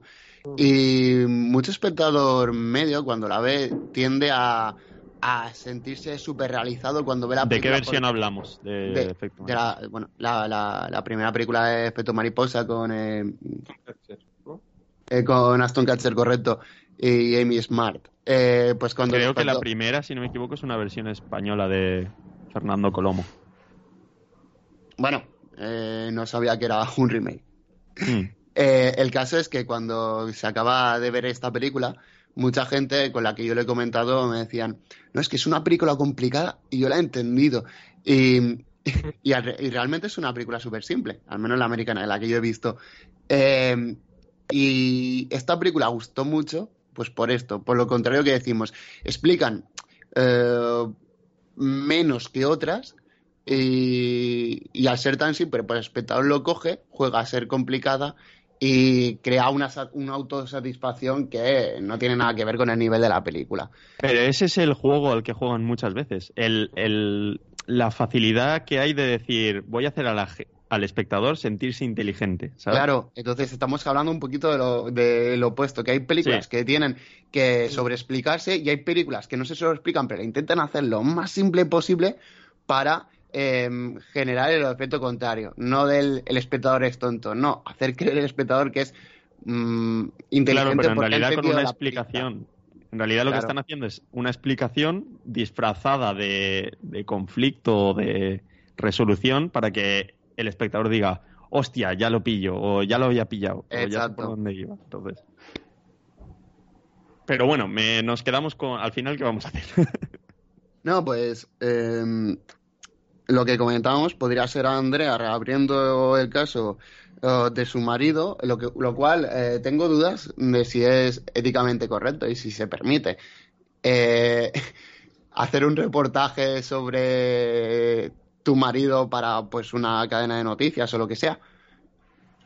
Yo no reabriría el caso, yo lo metería como ha pasado esto y la mandan a cubrir la, la ¿Pero tú crees que mandarían a la mujer a cubrir la noticia? No tienen por qué saber que, eso, que es su mujer. Eh, Fernando es una persona bastante famosa, hemos dicho, ¿no? Eh, Claro. Claro, ahí sí, sí. Van a saber que Andrea es su... Sí, no, yo creo que sí, que puede reabrir un caso pasado. Además, e- eso te va... Te va No, a que- Pero ella Sí, va a sí, sí. reabrir un caso en el que su marido está implicado, sabiendo. Pero, pero, no, no, pero ella no sabe que su marido está implicado y al final las pistas le llevan a su marido y ella se da cuenta, el espectador no, y le empieza a encubrir. Venga, vale. Vale. Oh, eso está guay. Lo que Me pasa mola. es que me suena un poco a peli de Antena 3 de domingo por la tarde. Pero bueno, tío. Si tú yo mismo ya dices eso de tu película, ya es un mal poco vamos. cliché, es un poco cliché, es verdad, pero Es como Titanic, ¿no? Sí, mira, si, si ganamos lo mismo que Titanic, me vale, ¿eh? Te lo compro, lo hacemos ya mismo. no, pero yo lo que siempre digo, no es la forma, es el contenido. Si el contenido es, es mm, bueno, si nosotros ah, metemos un contenido distinto, pues que la estructura pues em, suene igual a tópico, es distinto. Por ejemplo, estas películas, eh, tú sabes lo que está pasando, ¿sabes? Eh, pero aquí estamos jugando, por ejemplo, en lo contrario, que Andrea se da cuenta y lo que parece que no tienen ningún tipo de conexión, que es su marido, ella sí que sabe que tiene conexión. Igual, su marido es un secundario en la película porque Andrea no quiere que el espectador se fije en su marido. Me gusta, me gusta eso. Vale, vale, sí. Vale, entonces, ¿qué tenemos? Una reportera que reabre un caso en el que no sabía que el marido estaba implicado, ¿no? Eso es. Exacto. Sí. Vale. ¿Y lo reabre por estudio, por trabajo o por qué? Yo diría. No Por- sé, hace, hace 10 años de eh, la muerte de tal y envían al típico reportero a cubrir eh, esto. O fíjate, yo, yo pondría además, como tiene 28 años, yo lo eh, haría como que es la becaria. Y entonces, eh, sí, es la becaria de un, de un periódico eh, local. Mm. Han pasado eh, ciertos, eh, pues eso, unos cuantos años de, de esta muerte. Y entonces eh, le- le- e- ella dice, ella además por iniciativa propia es la que mm, ve que, que han pasado tantos años y se y entonces le- le pica la curiosidad. ¿Qué ocurre? Que la, el jefe le dice, bueno, pero eso ya pasó hace mucho tiempo, eh, eh, no creo que le importe a nadie. Y entonces ella es cuando, es cuando ella dice, bueno, pero pues a mí sí me interesa y entonces quiere profundizar sobre el caso, convence al jefe de que eh, hay algo más, porque es un caso que, nunca se, se resolvió y que además va, va a dar mucha audiencia a un, a un periódico local que además va a te- tener repercusión internacional. Entonces el jefe le dice, ah, bueno, me parece, si, si, si tan claro tienes que esto va a tener una repercusión eh, internacional, te doy, te doy unos días, no te voy no te voy a dar mucho margen de tiempo porque tampoco vamos a perder mucho tiempo en, en estas tonterías porque para el, para el jefe es una tontería. Entonces la reportera va y entonces tenemos poco tiempo, tenemos un tiempo limitado, así la, la película eh, dura lo que, lo que dura y al final de la película tenemos eh, pues la resolución del caso. Además, estas, estas noticias siempre son trampolín para los, los periodistas de Sí. periódicos pequeños para saltar a Eso New. York Y Times más o- siendo un becario, claro, más siendo un becario, pues sí, vale. De hecho- Vale. Pero podría. La becaria tiene ese trampolín para escalar puestos y, Claro. Y ya, y ya no solo como periodista, sino que el propio medio va a tener repercusión internacional y va a adquirir prestigio. Lo que podría desencadenar que perdona Ramón, Sí. que la mujer, ¿cómo se llamaba? Andrea, Andrea. que Andrea investigue el caso, es como es la mujer de del asesino o del causante, del culpable, digamos. Ella lo sabe desde el principio, por algo que No, solo no, ella no. conoce No, o lo que sea. Lo no, que pasa es que no, no. se lo muestra al espectador No. y por eso dice A mí No, eso al- no me gusta. No lo sabe, no lo puede saber porque no va a inculpar Claro. a su... O sea, no va a tener ese aliciente de, bueno, venga, voy a reabrir el caso y a no ser que estemos Hombre, hablando... si descubre que su marido es malo, sí que querrá. No, no. No, porque quiero- el drama es al revés. Claro. a- sí, a no ser que estemos hablando de un tema de venganza. Ella, ya asqueada de su marido, decide reabrir este caso porque sabe que es el culpable, pero bueno, estaríamos hablando de, de- de otro tema, de, un- de un- de una película de venganza en el Claro. que ella, ella, eh, quiere vengarse de su marido pues porque ya está asqueado, eh, quiere además dejar la relación y no sabe cómo lo que es o lo que sea y No, entonces pero, ahora eh, No. te- me vengo. pero yo- es que es como. Me recuerda un poco a lo que la verdad esconde, por ejemplo. O sea, Pido turno, ¿eh?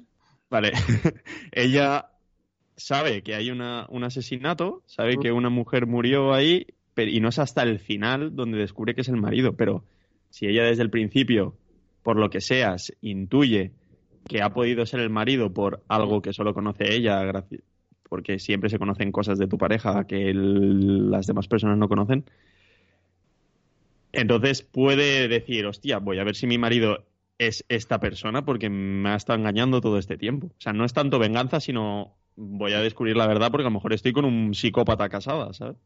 No, pero fíjate, yo lo vería más interesante si, eh, si la sospecha no es inicial. Quiero decir que poco a poco va encontrando, o sea, mientras va investigando, poco a poco, con pocos detalles, eh, ya, o sea, eh, hay, hay algo que le dice, bueno, mm, ya empiezo a sospechar, pero entonces hay pocos detalles, o sea, detalles eh, cotidianos que te dicen, uy, eh, Pero sin mostrárselos al espectador.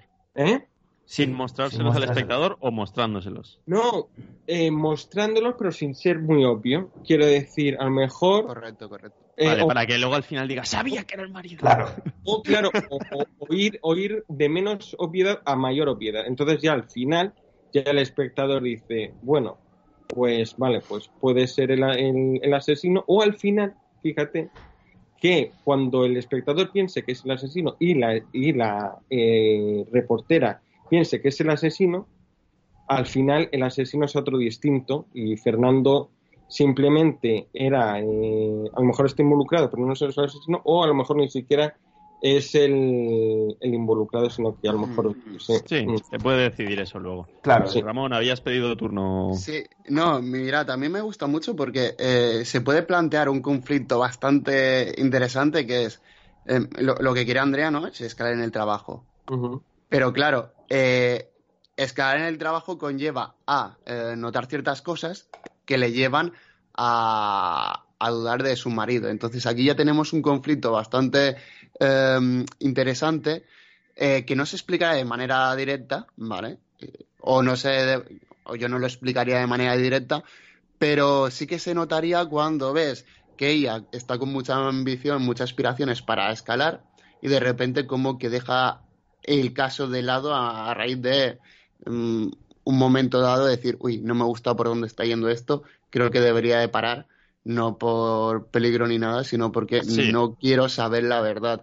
Un conflicto personal entre vender el marido a cambio de ascender o, o quedarse donde está, pero con el marido. Claro, y me parece también precioso lo que, lo que ha dicho Eduardo, de que al final, em, pues la relación con el marido igual no va bien, que ahí, es- ahí es cuando podemos colocar al marido, no en el otro lado, porque el espectador, em, creo que es muy efectivista que el espectador sepa lo menos posible sobre el marido en este tema, porque es lo, precisamente lo que le está ocultando al espectador Andrea, pero al final Andrea sí que em, lo acabe acusando, pues porque eh, las cosas no van bien y como dice Eduardo, pues que realmente no sea el marido.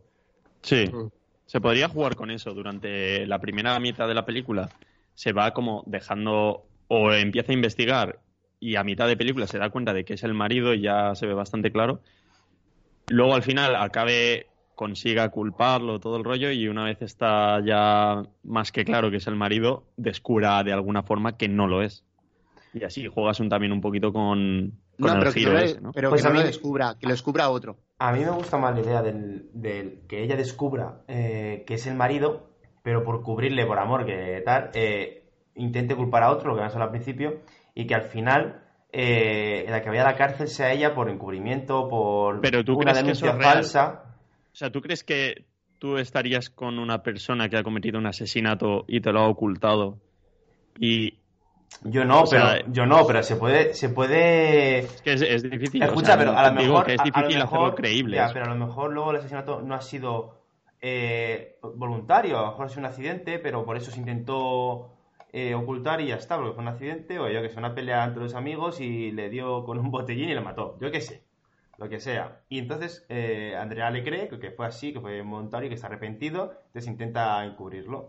Y El para- asesinato, el asesinato podría ser eh, la típica de eh, Fernando estaba en el yate con unos compañeros y uno murió ahogado y se piensa que ha sido un accidente, pero como era una persona muy importante, pues igual sí que fue un asesinato, pero no fue el asesinato de Fernando, que era el dueño del yate, porque realmente es que si no, no tenemos el yate en ningún lado. No, claro, yo decía que el, el asesinato fue en el yate, o sea, algo involuntario o algo, o lo que te has dicho, me No, vale. pero el, el asesino, el asesinato tiene que ser algo más que solo, no sé, o sea, como que cargarse una persona así no se recuerda a los 10 años, hace 10 años de, de que él está poniendo un botellín a lo mejor era alguien importante, ¿sabes? No, pero, Mm. eh, o sea, Y se podemos... dijo que era como un suicidio, que se había ahogado porque estaba la presión, era que sea un político mismo, y la presión le podía y se suicidó ahí en el yate. Era feliz en El ese yate. momento y dijo, no quiero volver, y se Eh, suicidó. De hecho, Fernando no estaba ni en el yate, pero el yate era de Fernando. Podría ser. No, pero o a lo mejor sí estaba y fue un accidente, pero como era alguien con mucha presión social No, y porque tal, si y ya está- se suicidó no. y ya está, pero Andrea sabe que no fue real, que algo había No, pasado. Y por pero, eso reabre el pero, caso. Alex, Fue, a lo mejor el asesinato fue en una reunión eh, o una fiesta en el yate, entonces eh, hay mucha gente, no se sabe qué- quién ha sido, al final acaba muriendo eh, y, culpan a Fernando, que es el principal eh, sospechoso. claro, pero si Fernando estaba en el yate, mm, Andrea, bueno, claro. Si, eh, Pero porque Andrea era- no sabía, era el mejor Andrea no amigo. sabía que Fernando estaba en el yate. No, o sí, era el mejor amigo de Fernando, entonces ella nunca sospecha que puede matarle, que puede matarle él, pero tampoco cree que ha sido un suicidio, que era alguien importante que alguien la ha matado, que en verdad luego Pero es un gracia- accidente o tal, o la gracia. La gracia no era que, que, eh, pareciese que Fernando no tenía nada que ver.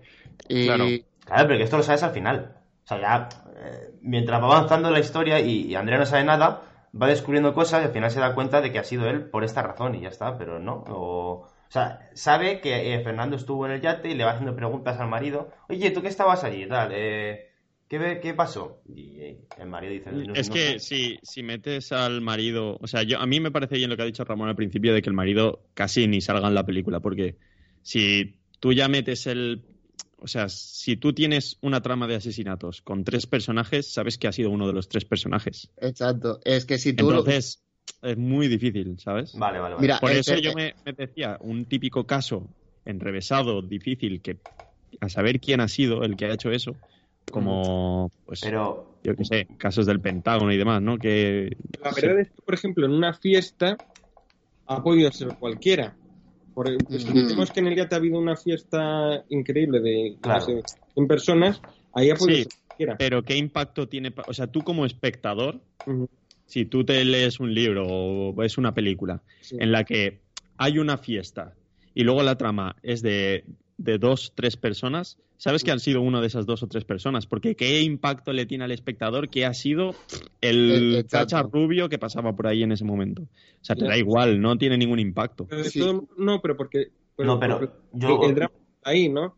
Quiero decir, la, la protagonista es Andrea y el conflicto es otro. Quiero decir, el que, que haya sido X persona da igual, pero lo importante es que al final no ha sido Fernando. Quiero decir, mm, el drama no lo tenemos en quién ha sido. porque Claro, no el es- drama está en Andrea, que descubre Claro, eso porque- y, cómo Claro. va cambiando su mentalidad o cómo por- intenta... no estamos ante una película policíaca de tal. Entonces, quien haya sido nos da igual porque el drama no está ahí. Pero el caso es que no ha sido Fernando, el, el causante. ¿No? Mm, Estamos- Vale, o sea, pero Claro. ya mostramos desde casi el principio, ¿no? Que puede haber sido el marido. Claro, Sí, es que puedes- ese es el problema. Ese es el problema que el, el espectador, eh, cuando, si tú sabes desde el principio que eh, Andrea está investigando un caso donde ha habido un asesinato en un yate en el cual estaba su marido Fernando, lo primero que va a pensar el espectador, Es- el marido, claro. exacto, y, y aunque no queramos que sea el objetivo, el espectador lo va a entender como una película de suspense o de intriga. No, porque Sí, de, de principio, o sea, no de principio, pero en mitad de película dices, vale, se sabe que no es Fernando. Pero Andrea no lo sabe. Entonces el drama está en Andrea, en que ella piensa, está obcecada en que, es, en que ha sido Fernando, y ella poco a poco va cambiando su forma de ser con él, e intenta encubrirle, eh, inculpar a otra persona, para que al final no sea Fernando, pero ella piensa que sí. Entonces, Puede ser que se descartara en su momento y se mo- en su momento al marido porque no estaba ahí. O sea, no estaba en, en la fiesta o lo que sea, se demuestra de alguna forma y por eso lo descartaron. Y luego ella, en su investigación personal, descubre que en realidad sí que estaba, que hay pruebas que sí que le Sí, que por sí que ejemplo. estaba. Entonces ya tiene ese conflicto. por ejemplo. Y entonces ella piensa que es él. Que luego no lo es, pero ella toda la película está pensando que es él. Entonces lo que hace es luchar eh, para, para encubrirle y, y intentar mandar a la cárcel por el asesinato a otro.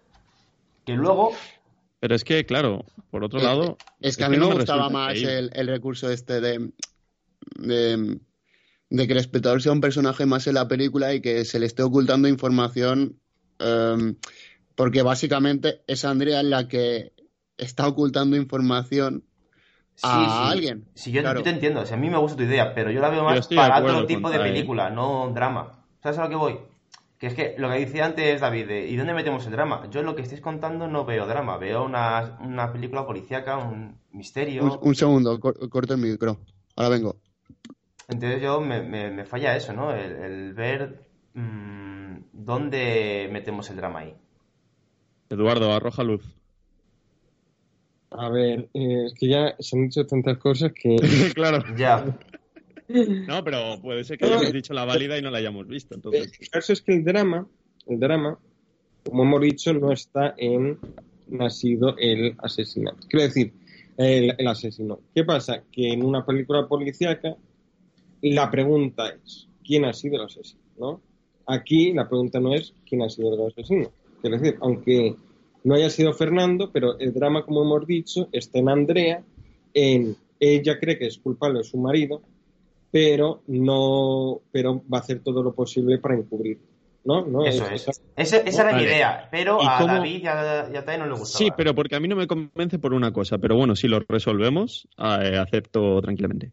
Quiero decir, a mí lo que no me convence es que si una persona descubre que su marido, o sea, que si una mujer descubre que su marido es un asesino, Sí. lejos de querer encubrirle, yo creo que quiere, de, quiere no estar con él. Quiere decir, ostras, me he casado con un asesino. Pero depende, quiero decir, ¿habéis visto el hilo invisible? Bueno, pues, eh, bueno. eh, No, no, no lo he visto. no No, lo he yo, visto. yo tampoco, ¿eh?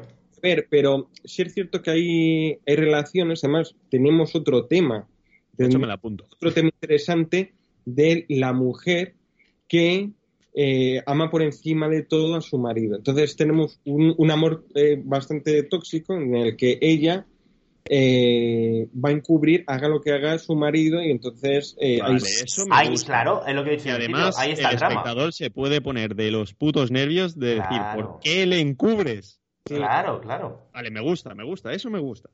Pero sí es lo que te he dicho hace dos horas No lo y había media de podcast. Perdóname, Alejandro. No, No, lo había a ver, visto la clave, la clave, yo estoy de acuerdo, o sea, me gusta, pero la clave es eso, que eh, le esta- estamos caracterizando al personaje, ¿vale? Entonces, es mucho más fácil imaginarse la escena si eh, conocemos características de la personalidad de Andrea, que es lo que acabamos de añadir. Lo he no, lo he dicho yo hace un rato. Bueno, que los Pues, oyentes opinen lo has si, lo, dicho- si lo he si dicho lo o has no. dicho no me he enterado. Si lo has dicho no me he enterado. Pero Sí. ahora lo veo de otra forma. es como un por amor, o sea, al final es un amor tóxico y eh, por encubrirle a él y ya está. Él- él- ella lucha únicamente por encubrirle a él. Una vez que ha descubierto eso, Claro, pero, pero si tú me dices amor, no, no me gusta, pero si me, me dices que tiene un sentimiento de amor tóxico Exacto. hacia él. Ah, vale, perdona, perdona. Una es que no he obsesión, empleado la una palabra- obsesión, no he empleado una palabra- obsesión. Joder, he puesto el ejemplo incluso de Yuge, que creo que más que Sí. eso. Bueno, pero vale, Es que no la o sea, me gusta. Pero Sí. otro error. Por ejemplo, también, fíjate, la, la diferencia de edad también nos, nos da un, nos da una jerarquía, quiero decir, eh, si Andrea es, es, es una persona sumisa, como hemos dicho, sí que eh, tenemos aquí 14 años de diferencia. Entonces, ella siempre va a ver a Fernando como alguien eh, que está por encima, por encima en edad, por encima en la experiencia. Eh, es, eh, aquí tenemos dos caminos, quiero decir, ella le, le admira por lo que es como persona o le admira por su dinero porque está, o su importancia, porque estamos hablando de una persona importante, como hemos dicho. ¿No?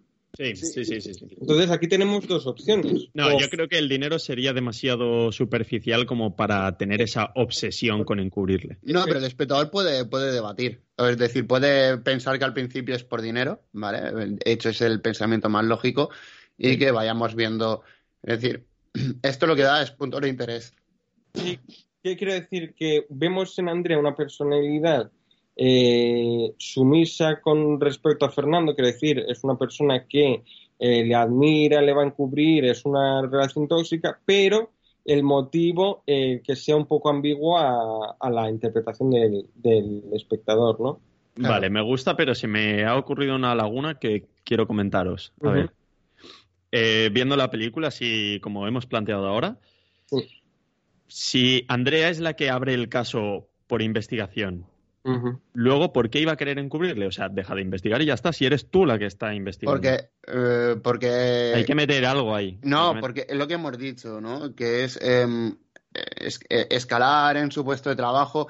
Ella pide una oportunidad, eh, una oportunidad a su revista o su cadena o donde sea, ¿vale? Para demostrar lo que ella vale. Ella, pues, al principio no sabía ni que Fernando estaba en esa reunión y enseguida lo sabe. Y ahí tiene, tenemos el conflicto que ella, pues, sabe que es la oportunidad de su vida, igual quiere hacer las dos cosas y lo que dice es, ostras, y si en vez de vender al culpo verdadero malo, persona. vendo a otra persona, O, o por qué no, eh, en principio era un suicidio, pero ella se da cuenta de que no lo es y nada más de darse cuenta, antes de saber que estaba allí Fernando, lo desvela a los periódicos. No fue un suicidio, fue un asesinato total. Entonces ya el resto de periódicos, el resto de gente también empieza a investigar. Entonces ya no puede dar marcha atrás y decir, dejo de investigar, porque ya hay otra gente que está investigando. Entonces ella lo que quiere hacer es acelerar. Y, Y se puede meter una carrera contra reloj ahí de... eh, a eso voy.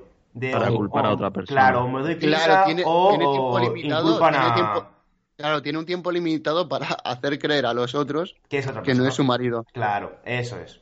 Eso es. No sé qué os parece, pero yo lo que llevo pensando así un rato es lo que más me gusta. A ver, es un poco, es un poco inverosímil, creo, pero efectivista. Sí, sí, sí, estoy de acuerdo. ¿Qué te parece, Eduard? Bien, me parece bien. ¿eh? De momento, sí, sí. De verdad que sí. Sí, sí, me parece que, que la, la cosa puede ir por ahí. Bien, pues pues. ya tenemos bastante. Lo que pasa es que, claro, hay que construir la película y demás. Bueno, me pasa a Ramón por lo bajini que la película que decía antes de Kevin Spacey es La vida de David Gale. No ah, sí, que estabais, estabais hablando entonces. La vida de David. David Gale. Sí. Por cierto, hablando un poco de películas de drama y emociones, eh, hice la pregunta por Twitter hace, bueno, en el Twitter de arroba guayapeli, eh, ¿cuál es la película que más os había emocionado, de dramática? Entonces ya que Bueno, he hecho aquí- llorar, he hecho llorar. Bueno, sí, vale, vale. La que más os ha hecho llorar. ¿Cuál ha Porque sido? yo no, la que dije no fue un drama. Vale. De hecho. Entonces, ¿cu- ¿cuál sería la película que más os ha hecho llorar? Mi, Mirai, mi hermana pequeña. Fíjate, eh, esto fue el año pasado en el Festival Nocturna. Bueno, el año pasado, ya estamos en 2020, pues en 2018. Y todavía no se había estrenado aquí en, España. El caso es que eh, lo interesante de Nocturna, bueno, entre otras muchas cosas, eh, es que este- estrenan películas muchísimo tiempo antes de que, de que se estrenen en, cines normales y hay muchas películas que al final ni llegan, ¿no? El caso es que eh, claro, el Festival Nocturna pues son eh, cinco o siete días seguidos, por la mañana entrevistas, eh, por la tarde fotocall y, y luego tienes que ver a lo mejor tres o cuatro películas cada día, ¿no?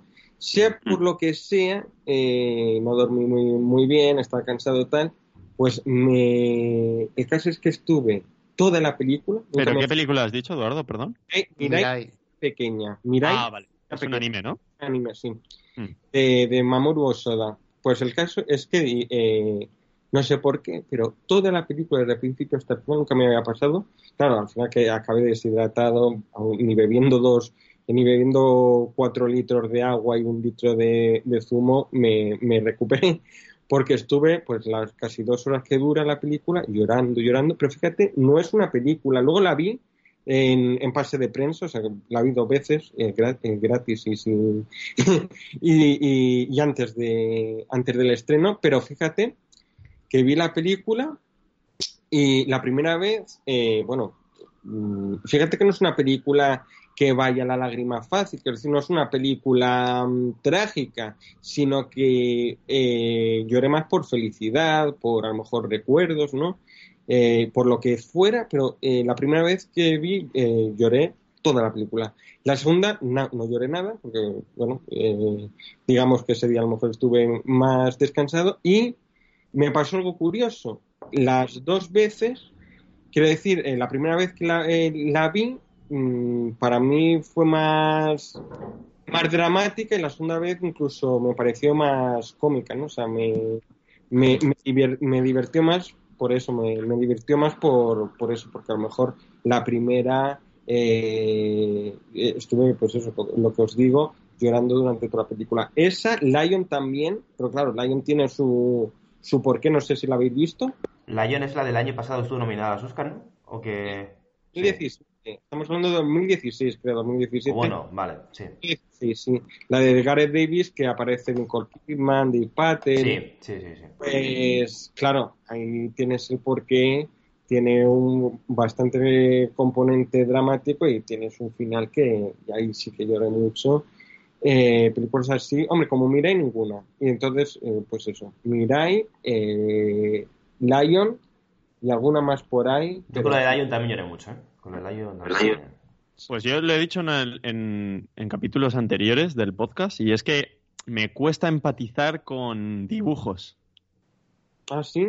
Pero fíjate, eh, iba a decir que me pasa con los animes que recién empatizo a lo mejor más que con el que con el cine americano, ¿no? Porque a lo mejor por, mm. el, el, anime suele Ahora ya, no, bueno, sí, suele ser más animación tradicional. Lo otro, como es hecho por ordenador, pues eh, a lo mejor le, encuentro un poco más las costuras, ¿no? Pero, pero es cierto que sí, bueno, eh, ¿para qué negarlo? Eh, con Toy Story 3, el final ese, pues la primera vez, y creo que la segunda también, lloré, ¿no? Porque no sé si habéis visto Toy Story 3, pero el final es, bastante emotivo, ¿no? Sí, pero a mí, es que me cuesta. O sea, y, Ramón creo que piensa como Eduardo, que eh, Ramón... sí, y, es, creo que, bueno, lo he explicado, o lo he explicado hemos hablado a, ahí por privado. Eh, bajo mi punto de vista, una película de animación no tiene interpretaciones malas, porque lo que quiera el director es lo que hay. Pero creo eh, que sí que pueden expresar mal ciertas cosas, ¿eh? pero, es, pero es lo que intenta transmitirte el director, es decir, la imagen es, es, o sea, tú ves lo que quieres que vean, ¿vale? Eh, entonces tú puedes no creerte a un actor, pero eh, siempre verás lo que, o, sea, siempre te creas el personaje, te guste o no su interpretación, porque al final es animación, eh, siempre, siempre te lo vas a creer, así como quiere que te lo creas el director de la película de animación. Y es más, em, yo soy bastante insensible y diría que la única película con la que he llorado ha sido Em, quiero comerme tu páncreas. Más que nada, pues por el, em, el, cambio súbito de, pensar una cosa que ocurrir otra, me empató bastante y fue muy chocante. Con, esa película, con esa película también la vi en la muestra Safe el año pasado y antes de también de que se estrenara en, los cines y la verdad esa también me, acabé muy emocionado, acabé llorando. eh, y, y sí, es verdad, lo es, es otro anime que de, también de, estaría en mi top 14, que, eh, sí, 14, 15 de películas favoritas de, de las que vi el año pasado, ¿no? Y, y- y la verdad es que sí, eh, ¿qué ocurre? Más con el anime que con, eh, por ejemplo, la de Pixar, la verdad es que, vale, sí, me emocioné con Toy Story, me emocioné con Up en cierta escena, pero lo que ocurre es que veo que Pixar, aparte de siempre repetir esquemas, es que siempre va a la lágrima fácil. O sea, Mm. siempre va a intentar que el espectador se quede con esa emoción, con esa lágrima, para que a lo mejor si no has hecho una película muy buena, la gente se quede con, eso. Y entonces por eso ve- ves en Film Affinity notas muy positivas de las películas de Pixar ¿y por qué otras películas mejores no tienen tanta nota? Eh, y dice, bueno, primero porque las de Pixar y las de Disney siempre se van a ver más que, que el anime, pero también es cierto que mucha gente se queda no con la calidad de la película, sino con la emoción que la ha transmitido. Entonces se queda con qué peliculón porque he llorado mucho, entonces lo voy a Mm, claro, a eso es verdad. Pero eh, si te pones a analizar la película, dices, mm, Pixar no me ha...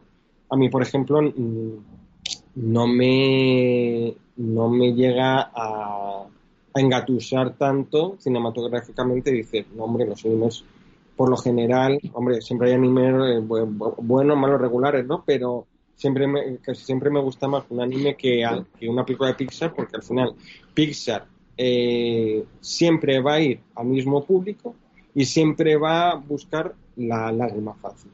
Mm. Esto es cuatro, eh, siempre va a ir a eso y entonces el público va a aplaudir eh, más a Pixar porque, ay, me ha hecho llorar. Y entonces a lo mejor la capacidad de análisis no es tanta como a lo mejor otras películas que, que a lo mejor tienen una emoción más real, pero no te incide tanto a, a que, que sientas tal cosa, ¿no? Claro. ¿Qué película, Alex, es la que la que vimos hace poco de anime? Que yo Eso te iba a dije, es que, es que me daba igual que fuera sordomuda o algo sí, así. ¿eh? la de... mm, eh, Bueno, Katachi, Silent Boys. Pues Silent Boys, me da esa. igual, pero no por insensibilidad, porque luego, por ejemplo, creo que ese mismo día o al día siguiente Your Name. vi, de- vi Despertares otra vez, que está en Netflix, que la metieron en Netflix Sí. y me emociono cuando veo a la, a la madre que está todos los días ahí con el, con el hombre enfermo, me emociono cuando se recupera y la madre le ve y le va a dar un abrazo y Sí. demás, y me emociono otra vez cuando veo que la medicación no le funciona y vuelve a caer enfermo. Entonces, mm, empatizo muchísimo más con una actuación buena que me transmite una, una realidad o una situación real que con un dibujo que de verdad me da igual lo que le pase, o sea, no, no, no lo consigo, no lo Yo consigo. estoy de Igual es acuerdo porque, contigo. porque he visto poco, ¿eh? que también Claro. puede ser. Y, y eso tiene una explicación, quiero decir. También es cierto que puedes decir, bueno, pues eso a lo mejor eh, me lo creo más porque son personas, y entonces, claro, dices, bueno, pues me puedo creer más eh, a lo mejor que esa persona esté sufriendo, pues porque en mi día a día puede ocurrir esto y a lo mejor sí que es cierto que la situación del anime eh, puede ocurrir igualmente, pero al ser dibujos, pues dices, bueno, pues son dibujos, ¿no? Puede Claro, es eh, como que me da igual. Pero yo eh, pienso como tú, David, pero es cierto que hay dos películas que sí que me han hecho llorar eh, de anime. Creo que solo dos, tampoco he visto muchas más, eh, también te lo digo, a lo mejor me veo más y, y me emocionan muchas más. Mm. Pero la de Your Name, que la vi hace poco, gracias a recomendación de Tai, Sí, Your, Your Name es me hizo muy llorar. Y La tumba de las luciérnagas, para mí, es la segunda película que más he llorado. O sea, la después... iba a nombrar, le, le iba a nombrar, fíjate, como Sí. ejemplo del anime. Fíjate, en esa no lloré, pero Ah, pues yo... Uf, que no, en esa no lloré, pero sí es cierto que ahí está totalmente justificado. O sea, sí, que es- o sea, una bestialidad que, claro, ni, vamos, ya te digo yo, ni Disney ni Pixar en mil años va a hacer, eh, se va a atrever a hacer eso. O sea, que ya te digo, por eso prefiero eh, mil veces siempre el anime, porque es que ya te digo, eh, que película Disney se va a atrever a hacer eso. Sí. Que de hecho está, está en Netflix, ¿eh? Pues si la queréis ver, el que no lo haya visto, está en Netflix, La tumba de luciérnagas. Ah, Pues no. yo la voy a ver hoy. Y Y yo, es- yo también.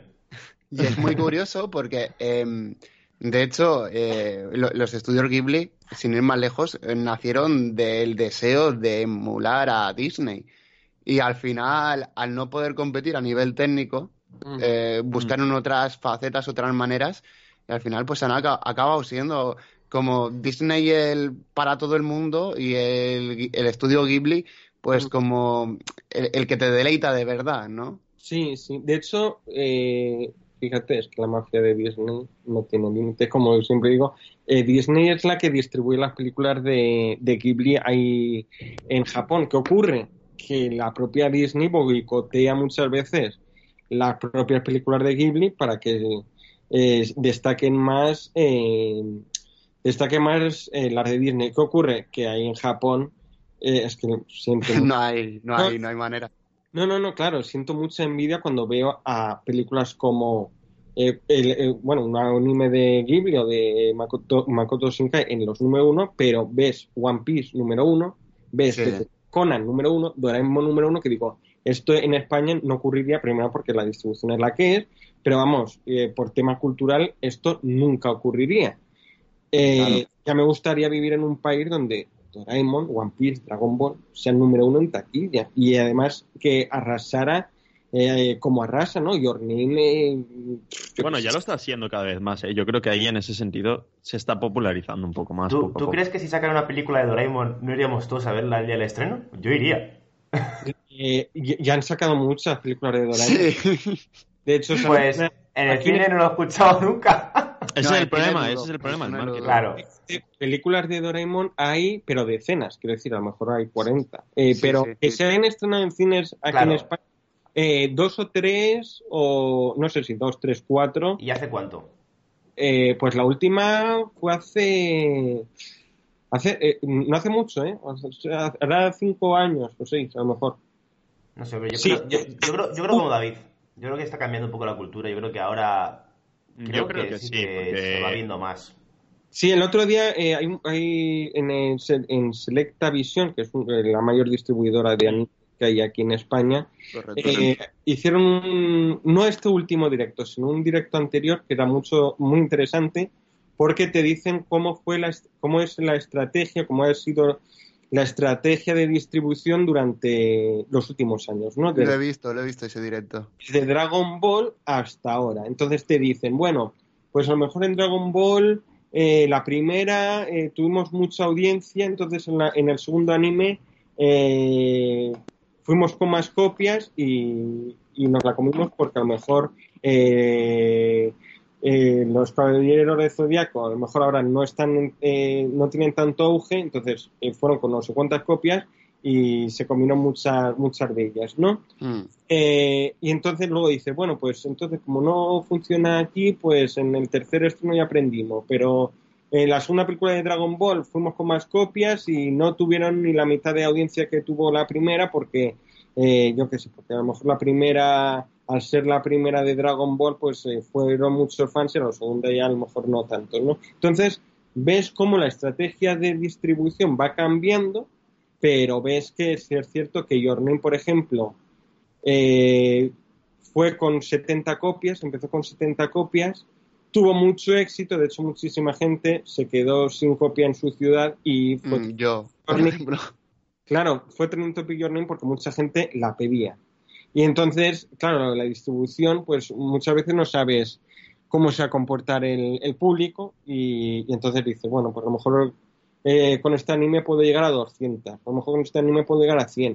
Mm. Pero es cierto que sí que mm, es curioso porque ves que en el Salón del Manga a lo mejor o en, en muchos eventos de este tipo, de otakus, hay muchísima gente eh, fan del anime, pero luego hay muchos animes mm, conocidos que eh, la- se estrenan en cines y no tienen la respuesta eh, proporcional, ¿no? Y dices, hay algo que falla muchas veces la distribución se excede, pero hay muchas veces que no llega, ¿no? Que a lo mejor se, no llega a, a, a cumplir con las expectativas del público. Entonces, el caso con la distribución es, es, es, es curioso, pero sí es cierto que cada vez se consume más, más anime aquí en España, pero no podemos hablar de, de números como en Japón, claro.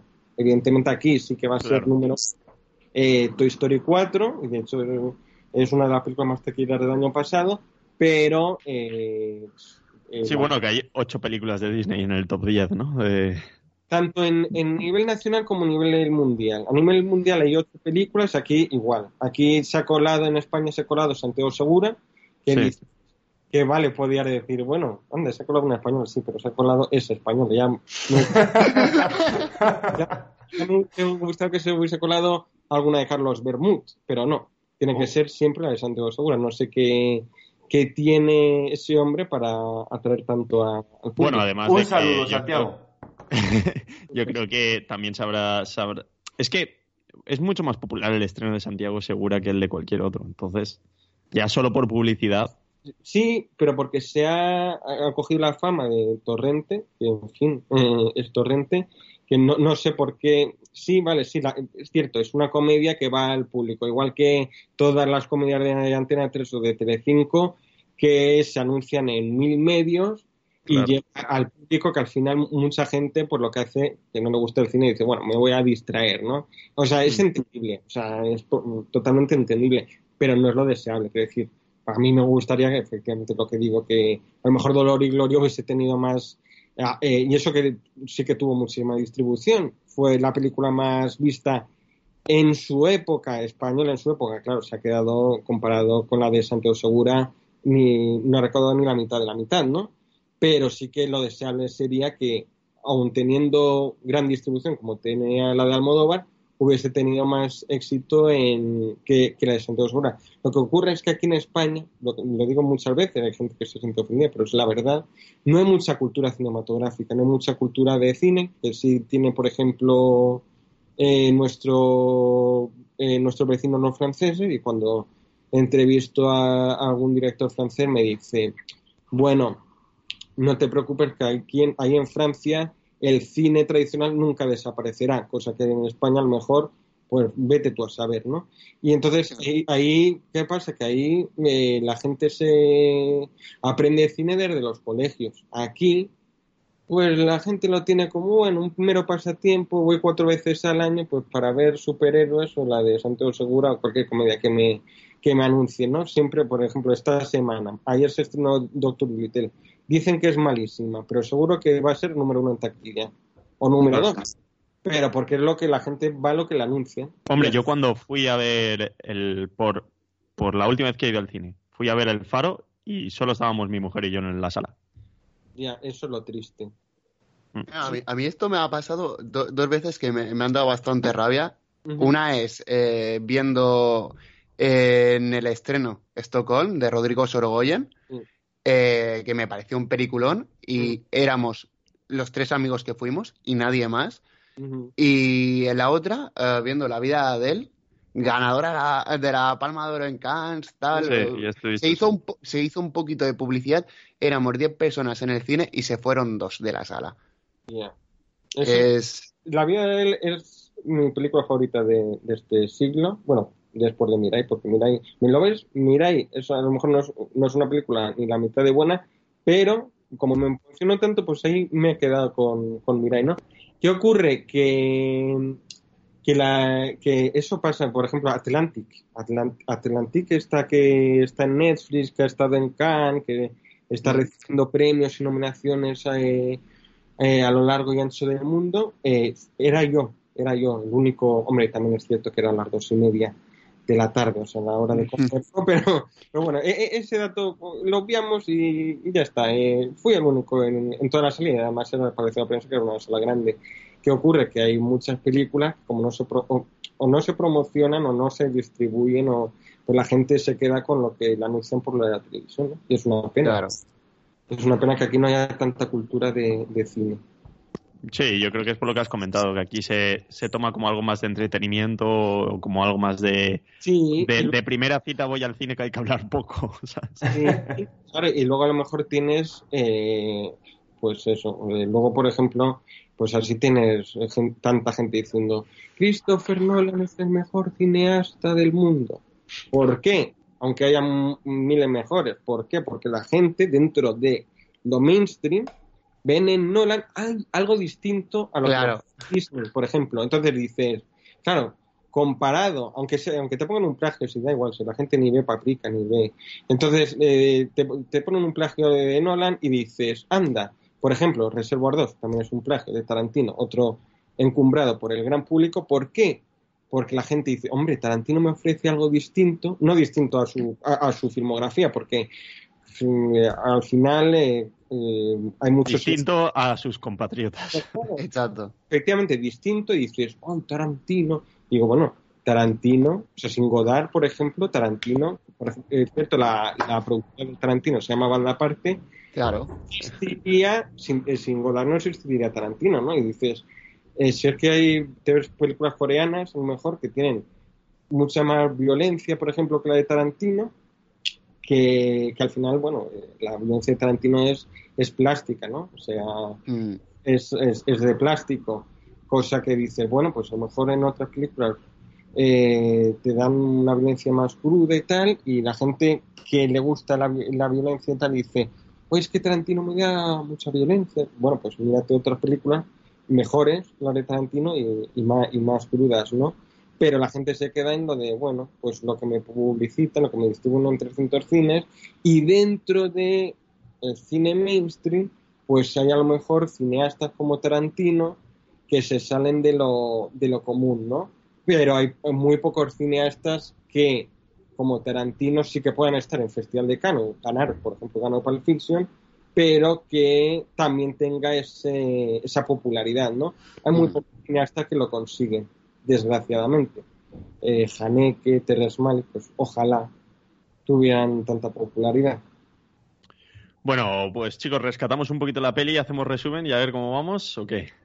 Que Eh, nos va a quedar aquí el especial de tres horas. No, la verdad es que la película eh, está.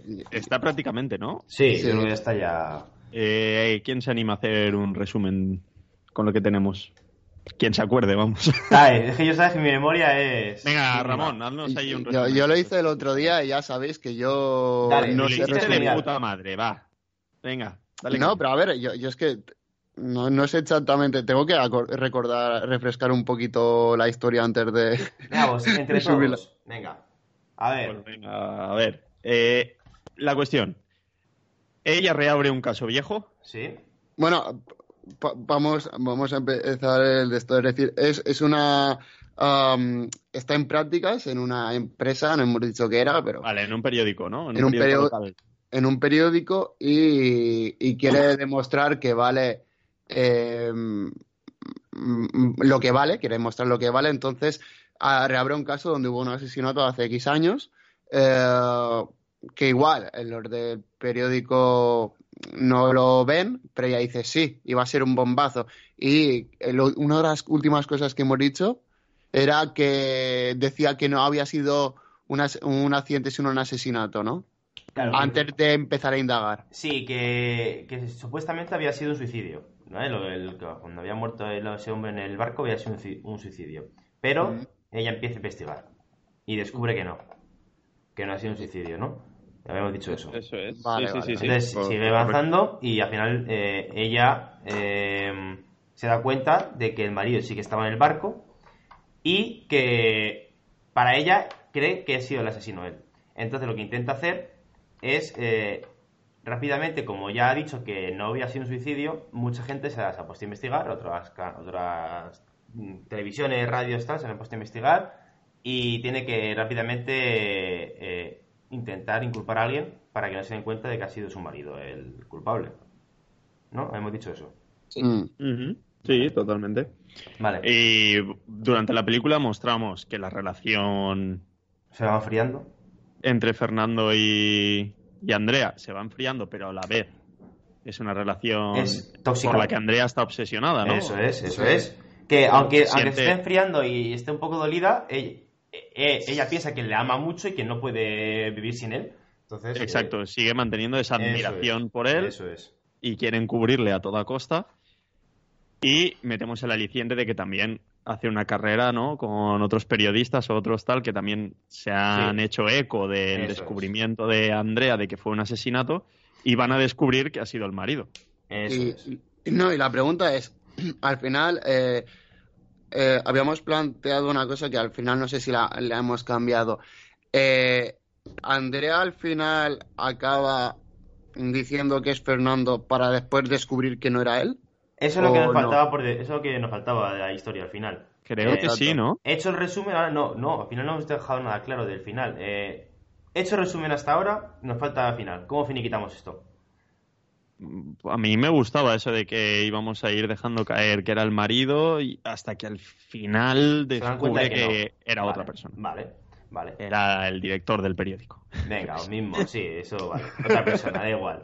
Vale, pero y no, no, a mí es que yo tengo de principio la idea fijada de que al final ella al, eh, se inculpen a alguien, pero se, de- eh, se meta a la cárcel a ese que ha inculpado ella, pero se descubra que lo ha hecho para encubrir a otra persona, entonces vaya ella a la cárcel. ¿No? Así como, a mí sería dramático, ¿no? Porque coges cariño a esa mujer durante toda la película. Pero entonces al final también meterían al marido. Fíjate, yo, yo- no haría eso.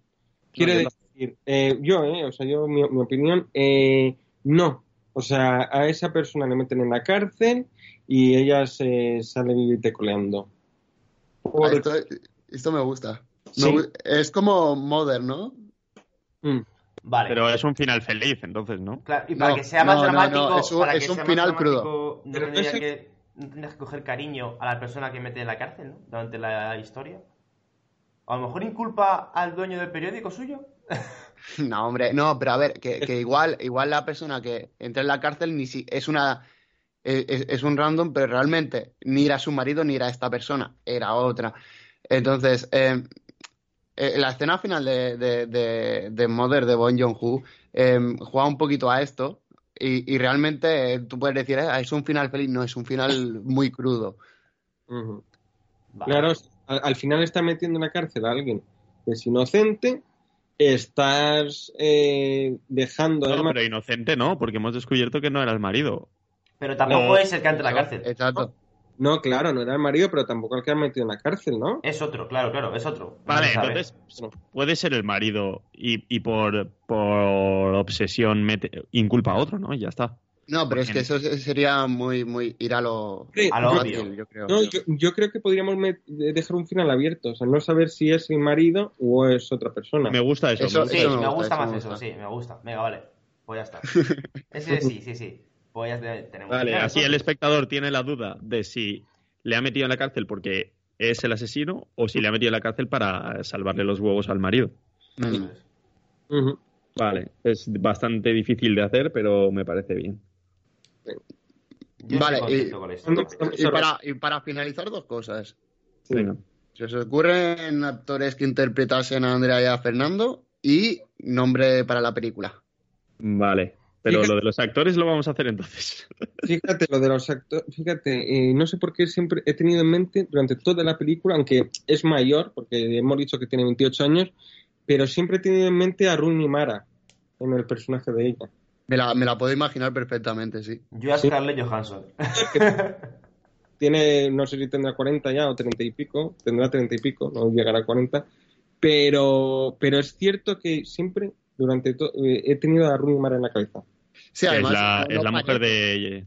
O sea, de lo, lo Joker, puede ¿no? aparentar los 28 años fácilmente. Es, es cierto que también, eh, no, no sé cuál queda hay de diferencia entre ellos dos, pero es cierto que sí, que eh, Joaquin Phoenix es mayor que, que Rooney Mara. Yo creo que es bastante mayor, sí. Vale, Eh, pues venga, y actor. Eh, Pues Joaquin Phoenix. Claro, ya está. Claro, más fácil, ¿no? Claro, es lo que, lo que pensaba cuando habéis dicho eso, digo, pues aquí metemos a Phoenix. Pues ya está. Tenemos. Además- Va a salir un poquito caro, pero venga. nos sobra presupuesto aquí. De hecho, es el mismo reparto de que eh, María Magdalena, ¿verdad? Sí. María Magdalena es Mara y Joaquin Phoenix. Y, la, y la película no es cara, ¿eh? Sí, bueno, luego rellenamos, o sea, yo me pongo de director del periódico, Ramón de Claro. que lleva el café Escucha, No, y, y, y a- Da- y David. además, Y Dani Rovira, el que va a la cárcel. y dale con no, pero y además de, de que mm, Joaquín Phoenix y, y Ronnie Mara no son ni de lejos los actores que más cobran en Hollywood, ¿sabes? No, ya, pero a partir de estas nominaciones yo creo que No, pero por ejemplo, es, es, es lo, que, lo que digo. ya te- yo digo Claro. que, que, que no, primero, Ya os digo que Joaquin Phoenix y Rooney Mara no, que, vamos, no creo que vayan a subir su caché eh, y meterse al, al cine comercial. Exacto. Van a, van a seguir eh, cobrando lo que cobran, primero porque Joaquin Phoenix es un pasota y le da igual, eh, yo creo que le da igual los premios, le da igual cobrar y tal, y, y, y, y, va a ocurrir eso, ¿no? O sea, Rooney Mara, Joaquin Phoenix van a seguir haciendo películas, como ya os digo, María Magdalena está protagonizada por ellas, el presupuesto de María Magdalena es bastante escaso, no sé lo que costará, pero no es ni mucho menos una superproducción y no van a, por muchos premios que tengan, no van a, a subir su caché para que solo eh, les contraten las grandes empresas. Esto me ha recordado algo eh, perdona, Eduardo, y ya que aprovechando que, te tengo aquí en el programa, voy a, voy a soltar la duda porque me ha surgido esta mañana hablando con, mi mujer justo y cómo consiguen estas películas independientes ese reparto de Robert Pattinson o Adam Driver o Scarlett Johansson, Willem Dafoe, o sea, ¿cómo, cómo hacen para tener esos actores en sus películas? Pues eh, eh, te, te pongo el caso de Robert Pattinson, ¿no? Robert Pattinson lo que hace es no hacerle caso a su agente le dice por él, claro, claro. ¿Qué ocurre? Robert Pattinson después de Crepúsculo, igual que pasó con Kristen Stewart, reniega del cine comercial y dice, pues mira, ya he ganado dinero con Crepúsculo, voy a hacer un cine más artístico que me haya, que me haga evolucionar como actor. ¿Qué ocurre? Que la gente le dice, pues te quieren contratar como, iba a decir como Spider-Man, bueno, en este caso como Batman y si ha accedido, pero bueno, que el caso es que a lo mejor eh, eh, la gente le propone como Vigo Mortensen, ¿no? Se tiene, se tiene que ganar la vida. Va, va, cogiendo mucha pasta de ciertos proyectos comerciales, pero después hace lo que realmente le interesa. Y ahí es donde se baja el caché. Claro, entonces dice, bueno, pues vale, la gente me dice esto, pero voy a, por ejemplo, en el caso de Claire Dennis, pues no fue por agente, sino que él mismo se fue a Claire Dennis para que para ver si podía trabajar en High Life una de sus mm. películas. ¿Qué ocurre? Que eso es lo malo de Hollywood, que tienes una gente que va a buscar más la parte económica y tú como artista, hay mucha gente que se queda, por ejemplo, Julia Roberts, eh, Tom Hanks, se quedan al final haciendo su cine comercial porque dice, este es mi caché, si me mm. quieres contratar tengo esto y solo las superproducciones eh, te van a te van a contratar. ¿Qué ocurre? Que todos estos directores, eh, estos actores, por eh, famosos que sean, porque por prestigio que tengan, precisamente tienen prestigio porque eh, prefieren a lo mejor cobrar un poco menos, pero seguir eh, haciendo pues, cine independiente. Por ejemplo, Kristen Stewart es otro ejemplo, lo que pasa es que ahora ha hecho, por ejemplo, Underwater o Los Ángeles de Charlie, pero reniegan de. Yo tengo una entrevista de Robert Pattinson y también tengo otra de Kristen Stewart que dicen no, no, no, no, no. Bueno, ese cine comercial ya, ya, ya está lejos. Ahora han vuelto, por ejemplo, eh, Robert Pattinson eh, haciendo Batman o la última Christopher Nolan. O, por ejemplo, ya que os digo, Kristen Stewart está haciendo, ha hecho Los Ángeles Charlie, Underwater, pero eh, si ves los próximos proyectos que hacen, esto lo mantienen como, bueno, eh, vale, voy a tener aquí un, colchón económico, pero e, eso me permite hacer eh, películas mejores. Claro, como, o por ejemplo Ryan Reynolds, que me acabo de acordar, que fue Ryan Reynolds el que contactó con mm. Rodrigo Cortés para hacer Buried. Dijo, yo, yo quiero embarcarme en ese, en ese proyecto. Y también fue, lo dice Rodrigo, eh, ha tenido mucha suerte Rodrigo, ahora que lo estoy pensando, pero también lo dice en una entrevista que fue eh, la empresa de Robert De Niro la que dice, oye, que Robert De Niro quiere salir en, en tu película, en Luces Rojas, y dijo, ah, vale, y que se pensaba que era una broma. Sí, claro, esa es la diferencia entre un actor que se toma en serio su carrera a otro actor que simplemente lo hace por dinero. Y los ejemplos, os los digo, Julia Roberts, ¿en cuántas películas buenas ha aparecido?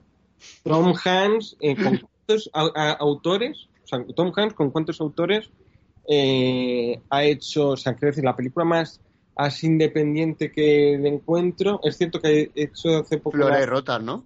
¿Eh? Flores Rotas, ¿no? ¿O es, o- no es Tom Hanks, el de Flores Rotas, de No. Jim Jarmusch? No, Flores Rotas es Bill Murray. Ah, vale, vale. Por ejemplo, eh, sí que tenemos eh, la de el Atlas de las Nubes, pero porque era de la eh, Wasikowski. Es cierto que la Wasikowski no podían eh, financiar, de hecho la dirigen con otro, con, con otro director alemán, porque en Hollywood no le financiaban esa, esa película. Decían que en Hollywood se, siempre le van, a, contr- le van a contratar para hacer películas de acción, que no querían financiar ningún, ninguna película de esas características tan rara.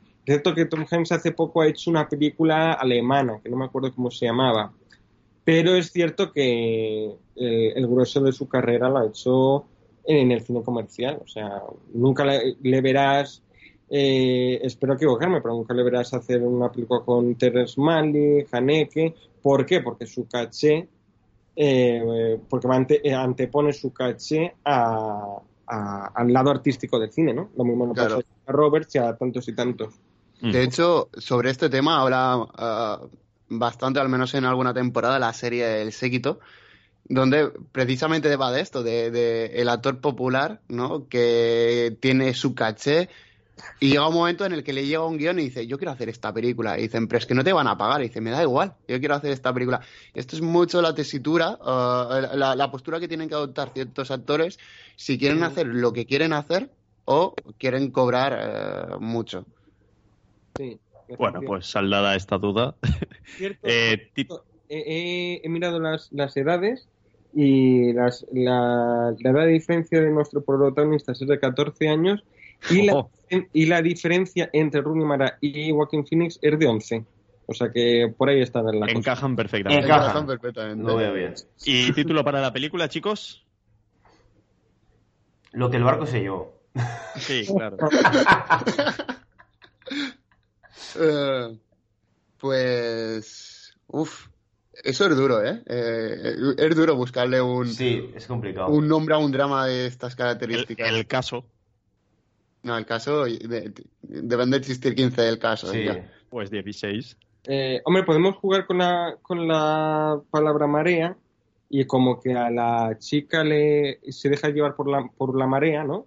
Mm. Y, y- porque eh, eh, en realidad Andrea lo que está haciendo es dejándose al final, se, se ha metido en un charco eh, bastante interesante y al final lo que ha, lo que ha hecho es dejarse llevar por la marea. Entonces podemos jugar con la palabra marea, si os parece, por lo del yate, el agua y por el... por Vale. el- No. Marea, como tal. ¿Existe alguna película de Marea Marea? alta. Creo que existe Ma- la película, ¿no? Voy a buscarlo. Marea alta. Puede ser. Eh, Marea alta. Marea negra me sale a no, mí. Marea Alta no es una película... Mar Alta, ¿no? Es la, la serie esta de Netflix. Marea alta es una película del 2011, australiana. Ah, vale. Existe ya. y también hay una serie. y, con la- y que se llame María. Algo Mare- así. ¿Marea solo? Marea solo. Marea solo a mí no me sale nada, ¿eh? Pues yo lo veo. Yo lo veo. Marea hay una película uh, uh, mexicana del 2014, Eh, sí, de a, a Mauri Vergara, sí, sí. Eh, un cortometraje argentino del 2011, De Brenda- La Marea, una película española que es un, ah, no, un cortometraje español, sí. y La Marea, que es una- un documental cubano. Bueno, pues igual hay algo, sí. No, Sí, pero como película solamente hay una, realmente, ¿no? Sí. Hombre, o, o lo que se. o, bueno, iba a decir lo que se lleva la marea, pero no, porque lo que el viento se lleva es parecido. Eh, sí, como. ¿Y corriente? Uy, anda que no películas, ahí sí que hay. ¿Sí? ¿Corriente? Tal cual. Bueno, corriente. Me gusta más Marea. Sí, Corriente. Sí, a mí Marea me gusta, porque además es lo que... Pues ya está, si solo hay una película. Marea. marea. Ya está. La marea. Además es que se deja arrastrar tanto laboralmente, porque cae en la tentación esta de ascender y crecer y progresar, tal, sí. exacto, y, y de en la relación con su marido, que también se deja llevar, embaucar por, Ujú. Por el hombre mayor y Mm. pues me parece genial. Yo creo que lo dejaría en Marea y, y se acabó. Pues adjudicado. Marea. Tenemos película de hoy. Perfecto. Pues nada, creo que nos ha quedado el programa más cinéfilo de, de la temporada. Sin duda. Yo lo he duda. disfrutado mucho. Sí, la Eh, verdad. muchísimas gracias, Eduardo, por, por participar. gracias a vosotros, hombre, por, por llamarme, porque además ha sido todo un placer. Muy interesante hablar de cine, muy interesante hacer esta película. Y no, la, la verdad es que, ya os digo, ha sido un placerazo. Y muchas gracias por, por llamarme. Nada, muchísimas gracias a ti. Eh, muchas gracias, Alex, por otro día más. Ramón, muchísimas gracias. Muchísimas Y gracias hasta aquí, a todos vaya por peli. escucharnos. Bye, bye. Adiós. Chao.